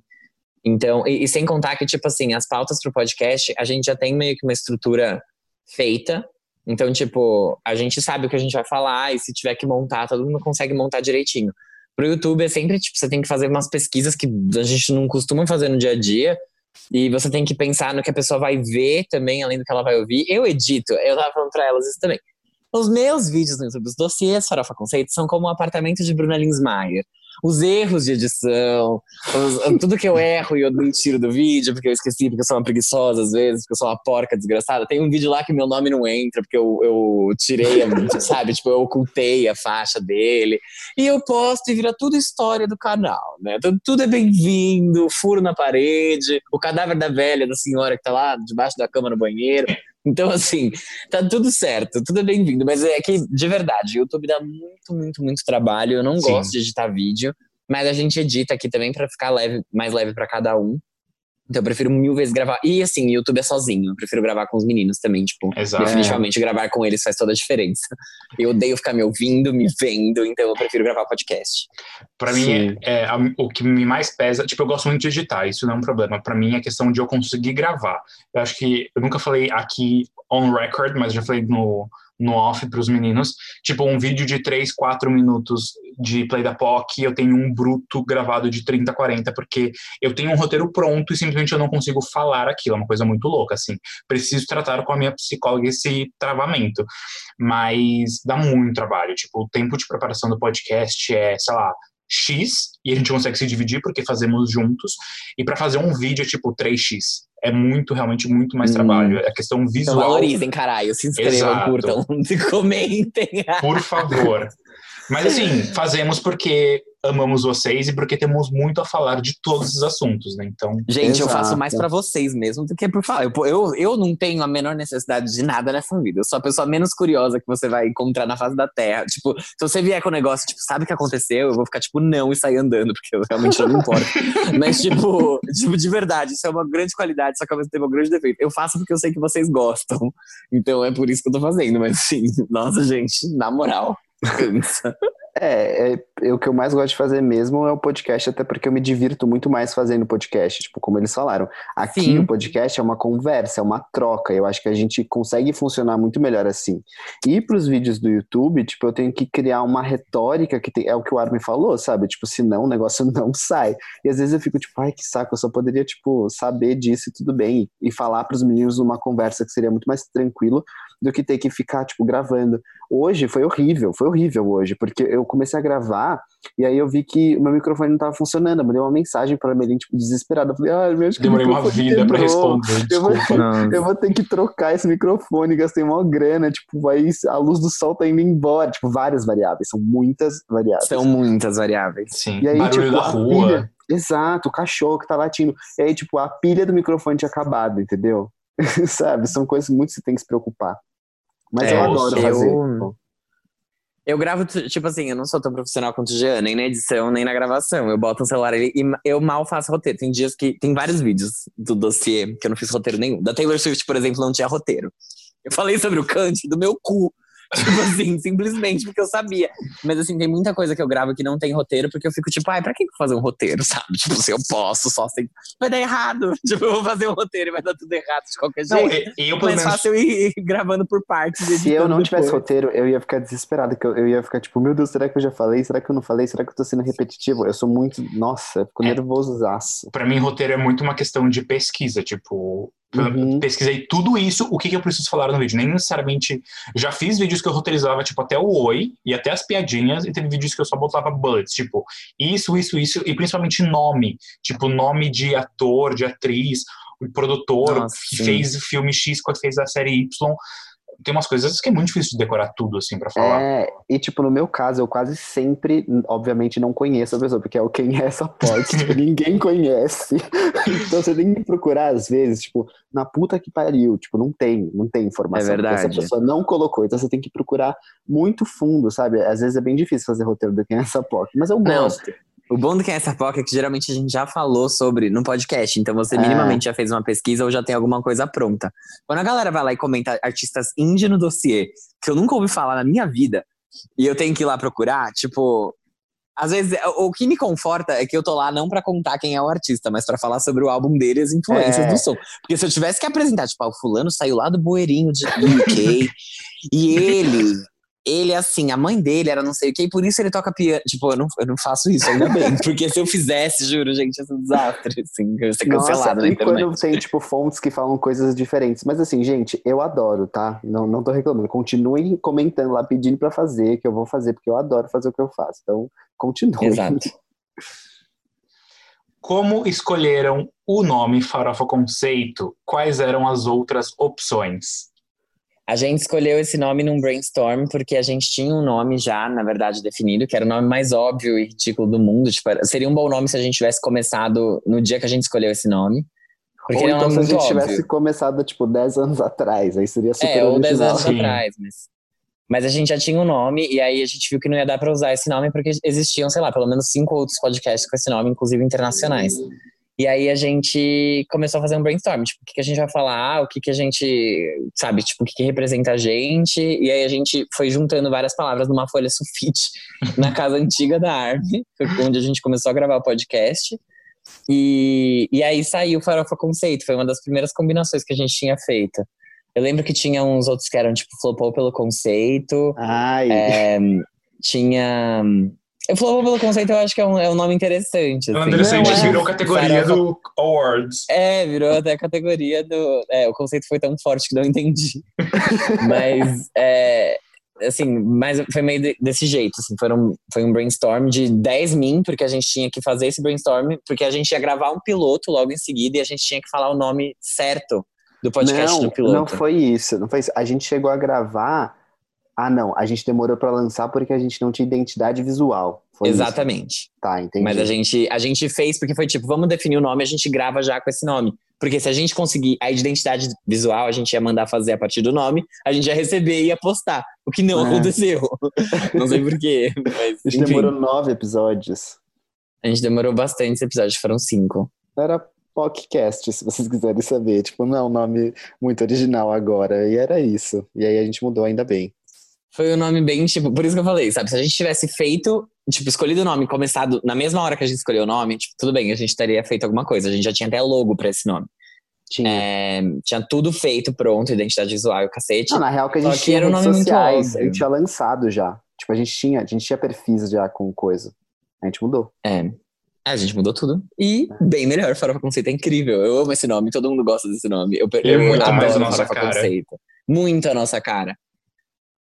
É, próxima pergunta é: quem cuida da nossa conta do Instagram? Os três. Eu sempre quis saber. Bom, pra falar a verdade, não só do Instagram, como de todas as nossas contas, é, os três cuidam. É, os três têm acesso, os três podem twittar o que eles quiserem. Geralmente a gente reveza dependendo de quem fala com a gente. Então, não vou conseguir te responder essa pergunta, porque, assim, com você especificamente que fez essa pergunta, você sabe quem você é. Geralmente sou eu ou o Jean. Costuma ser mais o Jean, depois eu, É. e, enfim, a gente vai assim. Só que depende. É- é- Aqui o atendimento é personalizado, meus amores. Dependendo de quem é. É tudo A gente recebe- mas quem tá a gente recebe o galinha. chamado e às vezes a gente já falou, responde lá a pessoa e tal. Mas também tem aquilo, tipo, a gente vai no feeling também, assim, né? Tipo, às vezes eu entro e já tá respondido, já foi. É. A Mas, alimentação das redes, tipo, é uma coisa que depende, porque cada um aqui faz uma coisa diferente, mas publicar no Instagram varia também, às vezes é o Jean, às vezes sou eu, às vezes é a Arme, depende do dia, depende da, da agenda dos outros, de como a gente tá, tipo, se eu tô fudida e eu não vou conseguir publicar, a Arme publica, ou E tem G. fases também, tipo, tem, tinham fases, por exemplo, que a gente ficava comentando premiação. Aí, tipo, era um, era outro. Tá bom, você fica Quando- hoje é. fazendo isso. Aí, tipo. Quando tem premiação, é, geralmente besteira no Twitter sou eu. Geralmente, mas também não é, não é garantido. E por último, para finalizar o- esse Farofa Responde, o primeiro Farofa Responde, espero que vocês tenham gostado. É, qual é a nossa música favorita do Harry Styles? Eu tenho duas, uma de cada álbum. E são talvez pouco óbvias, mas eu gosto muito delas. A do primeiro álbum é Sign of the Times. E do segundo álbum é Watermelon Sugar. Um ah, poser. Só conhece os singles e tá aqui querendo opinar. Não, eu escuto sim, não, mas eu só. Fazer o quê? Se gosto não se discute. Gente, a minha música preferida é de longe, From the Dining Table. É, Tipo, de longe. Eu, na verdade, eu acho que eu sou que nem a Armin, eu não consigo comparar. Óbvio que o segundo álbum é bem melhor que o primeiro deles, né? Não, tô brincando. Mas eu não consigo, é, não, tipo, colocar tudo no mesmo bolo e escolher uma favorita entre todos. Eu não consigo, eu mal consigo Ah, fazer sim. isso com Fine Line, mas, tipo, eu gosto muito de Cherry, do Fine Line. Muito mesmo. Mas eu gosto, assim, tanto quanto eu gosto de Cherry, eu gosto de Watermelon Sugar, eu gosto de Lights Up. E de Golden, adoro Golden. E do primeiro álbum dele, eu gosto bastante de From the Dining Table também. Ever Since New York. Preciso Two de que linda. É que, tipo, eu. Não é essa escolha completamente pessoal e não, tipo, ai, qual eu acho que é a melhor música do Harry Styles. É porque, tipo, essa música e Ever Since New York foram duas músicas muito importantes pra mim, então por isso eu considero elas coisas favoritas da vida. Mas. É, É, isso. sim, mas é que eles perguntaram mesmo qual é a nossa favorita. Então, tipo, É. a favorita. Essas aqui, que eles- é que a gente acabou de falar. Tá respondido igual tudo, todo o resto dessas perguntas que a gente falou. E é isso, gente. Obrigada. Esse foi o Pauta pro Real. Bora pro próximo quadro. Alguém chama ele aí. Qual que é o próximo quadro? Quem é essa POC? Gente, no quadro Quem é essa POC, a gente traz um artista novo pra vocês. E o artista de hoje que eu trouxe é muito especial, que é uma banda que eu amo muito e faz muito tempo. Se chama Mr. Wives. É uma banda que foi formada lá em Nova York e ela tem um visual bem colorido. Tipo, se você olhar as artes dos álbuns, se você olhar até as roupas que eles usam nos shows, eles são bem vibrantes assim. E eles fazem um som que é classificado como indie pop, mas que tem muita gente que também chama de synth pop, de dance, de folk rock, assim, eles têm algumas influências, mas assim, é um popzão mesmo. Eu É. diria um pop 2013. Pode ser. Que, que- você escutou, Gê? Escutei super. Eu, vou, eu, tenho, eu tenho opiniões depois. Ah, que ótimo. Mas você escutou, tipo, coisas específicas Não, eu ou seu... escutei, tipo, os, eu vi os clipes no YouTube. Arrasou super. É, tem duas coisas que são muito boas da, do Mr. Wives, que uma são as letras pessoais, que todas são escritas pela vocalista da banda, que é a Mandy Lee. Tudo ela escreve e ela monta um arranjo básico no teclado. E basicamente o processo deles é ela leva a ideia e a letra, e daí todo mundo meio que dá os seus pitacos e constroem a, a sonoridade das faixas juntos. E a segunda coisa que difere eles é que eles têm refrões refrães, eu nunca sei, que são muito explosivos e que são cheios de harmonias. A banda começou em Nova York, como eu falei, lá em 2012. A Mandy Lee, que é essa vocalista, ela precisava de uma banda para tocar numa festa de aniversário dela, que ela queria fazer vibes anos 80. E basicamente ela conheceu o baixista, que é o William, eu não sei falar o nome dele, Hehir, é H-E-H-I-R, e eles tocaram juntos e eles depois conheceram o Etienne Bowler, que se juntou nesse trio inicial. E depois eles agregaram outros três membros para a banda. Então hoje a banda completa tem seis integrantes. É, uma coisa que é bem importante, que mesmo no começo da banda, lá em 2013, 2014, a Mandy começou um relacionamento com o Etienne. Então eles estavam na banda juntos e eles eram namorados. Então segura essa informação que ela é importante bem mais para frente. E o nome Mr. Wives, na verdade, vem de uma brincadeira, porque lá nos Estados Unidos, quando existe uma relação poligâmica que tem tipo muitas mulheres para um homem, é chamado de sister wives, como se fosse tipo irmãs é, esposas. E basicamente eles trocam isso e chamam de Mr. Wives porque a Mandy é a única mulher do grupo todo. Então eles Ah, inverteram isso, tipo, ela é a principal, ela que canta, ela compõe tudo, só que todos os instrumentos são tocados por homens. Arrasou. Eles tocaram o primeiro show da banda, banda completa mesmo, né, lá em 2013, e no dia seguinte eles já conseguiram um contrato com a Photo Finish Records, que é uma subsidiária da Island Def Jam, que é a mesma gravadora, inclusive, do Nick, da Demi, né, G? Da Demi não, Isso. ela é da Hollywood. Não, mas ela tá na joint venture. É, tipo, é, da, é da, da galera toda. do grupo lá, ela tá com todo mundo. Mas enfim. E aí no ano seguinte eles lançaram o primeiro EP, que é o EP Reflections. Ele teve seis faixas, inclusive a faixa título do EP Reflections foi Single of the Week no iTunes. Quem lembra disso? Eu sempre falo de artistas que tiveram Single of the Week, né? Sim, eu vivi muito essa fase. Mas eles foram muito aclamados por conta desse som bem único que eles traziam. E assim, para um primeiro EP de uma banda de indie pop, eles venderam bem lá em 2014. Eles venderam 20 mil cópias. E uma das coisas que ajudou a trazer mais buzz para eles foi que a faixa Vagabond foi a abertura da série da MTV Finding Carter. Aí, no ano seguinte, em 2015, eles lançaram o primeiro álbum chamado Our Own House, que trazia quatro das seis faixas que estavam nesse EP e mais algumas outras. É, e eu tô falando isso que é muito legal, porque eles não são aqueles artistas que têm muita coisa avulsa, sabe? Eles realmente trabalham os álbuns completos. Então, além dos três álbuns que eles lançaram, se eu não me engano, eles têm três ou quatro singles avulsos que não estão nos álbuns. Nossa, É. que delícia. Isso é muito bom, né? Tipo, é muito, facilita muito a vida de quem quer escutar. Exato. É, mas em 2015 eles lançaram esse primeiro álbum, Our Own House. Ele foi muito bem, ele ficou em 31º na Billboard. E eles começaram uma turnê como headliners. Porque eles faziam muitos shows abrindo para outros artistas. Inclusive, eles chegaram a tocar até no Lollapalooza. E isso também é uma outra coisa importante falar deles, porque eles sempre foram uma banda de muito tocar ao vivo. Tem gente até que fala que eles são uma das melhores bandas para se ver ao vivo que tem. É, então, eles não têm tantos acontecimentos, tipo, ah, eles fizeram isso, fizeram aquilo. Eles são muito, tipo, lançamos álbuns e estamos em tour, tipo, sempre. Além das tours que eles fazem é, de lançamento desses álbuns, eles também fazem muitas turnês, tipo, aleatórias, ou em parceria com outros artistas. Então, isso é, deixa eles sempre em atividade. Ai, que saudade de ter artista assim, né? Que simplesmente faz turnê. Nossa, muita, né? Tipo, eles tocaram muito lá fora, eles abriram até pra turnê, se não me engano, do Panic. Tem uma banda chamada Walk to Remember, algo assim, talvez eu esteja me confundindo, mas tipo, eu sei que Pode eles abriram ser. show pra muita gente. E aí, em 2017, eles lançaram o segundo álbum deles, que se chamou Connect the Dots, que era um álbum bem mais hip hop e que eles trouxeram mais inspirações em outros sons. Então, foi um, um som mais pesado, um álbum meio diferente e que, assim, eu posso dizer porque eu acompanho eles faz tempo, eu até me considero um fanzinho, mas é, a comunidade não recebeu tão bem, porque, tipo, meio que descaracterizou que eles fizeram tão bem no primeiro.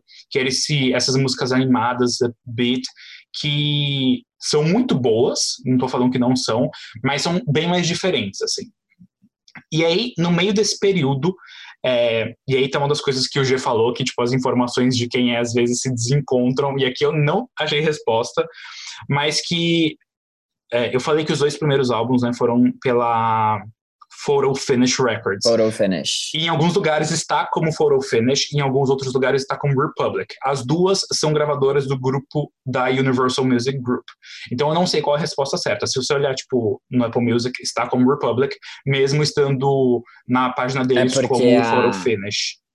É porque a Republic distribui quando isso acontece. Então, é tá é que nem quando a gente tem artista, tipo, teve uma artista que a gente falou no, no dossiê, se não me engano foi a Caliutes, ela é assinada, tipo, de uma gravadora Super X, e ela tem um contrato de distribuição com a com a Interscope, tipo, um bagulho assim. Entendi, tipo, uma, uma grave produz e a outra só pega e manda Exatamente, a outra manda... É que nem quando você pega os álbuns, especialmente Miley Cyrus, esse pessoal, a Hollywood Records não distribui aqui no Brasil. O álbum do o Can't Be Tamed, por exemplo, tem o Hollywood Records, mas tem o Universal Music Group, porque aqui ela é distribuída pela Universal. Arrasou super. Muito obrigado pela explicação. Por nada. Mas aí, nesse, nesse período, então, entre 2017 e 2019, provavelmente ali no final de 2018, eles saíram da Republic e da Photo Finish e eles foram para uma outra gravadora e também distribuidora que é a Fueled by Rayman, que é da Fueled by Ramen, do Paramore. Graça, exatamente. É uma gravadora bem indie que tipo tem Paramore, tem Fun, tem Panic, Panic at the Disco. At the Disco. Exato. E que é da do Warner Music Group.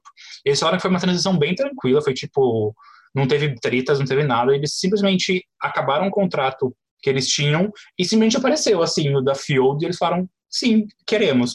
E eles estão dizendo que foi uma mudança muito boa e que dá uma, é uma coisa muito mais pessoal para eles. E aí, em 2019, eles lançaram um EP chamado Mini Bloom. É um EPzinho de cinco faixas e que a comunidade ele ficou meio atenta, porque ele tinha letras mais tristes do que normalmente se via e todo mundo ficou meio atento, porque lembra que lá no começo eu falei que as letras eram muito pessoais, que a Mandy escreve tudo e que a Mandy tinha um relacionamento com o baterista, com Etienne. Uhum. Eles se casaram em 2018 e Deus fãs ficaram tipo, será que tá tendo alguma coisa no casamento deles? E aí todo mundo As ficou... fuxiqueiras. As fuxiqueiras de plantão, exatamente. E aí, Quem depois de. Paramore já.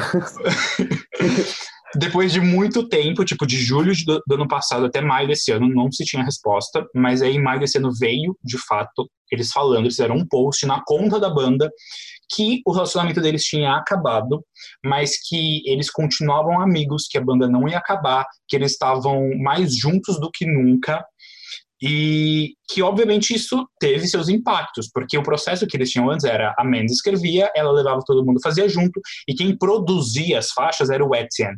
Então, tipo, ela escrevia a faixa sobre o término e ela ia levar para ele produzir. Tipo, gente, não vai funcionar muito bem. Então, o que teve que acontecer nesse, nesse processo agora foi que ela começou a trazer outros, outros compositores para escrever as faixas com ela e mais gente também para ajudar na produção. Então, para não ficar também tão focado nela.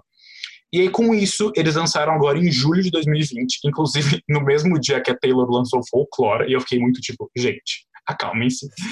Eles lançaram esse novo álbum que se chama Super Bloom, e ele tem todas as faixas desse EPzinho do ano passado, o Mini Bloom, e é o álbum mais emocional, então tem até baladas lá no meio, e ele também é o mais diverso que eles lançaram até agora.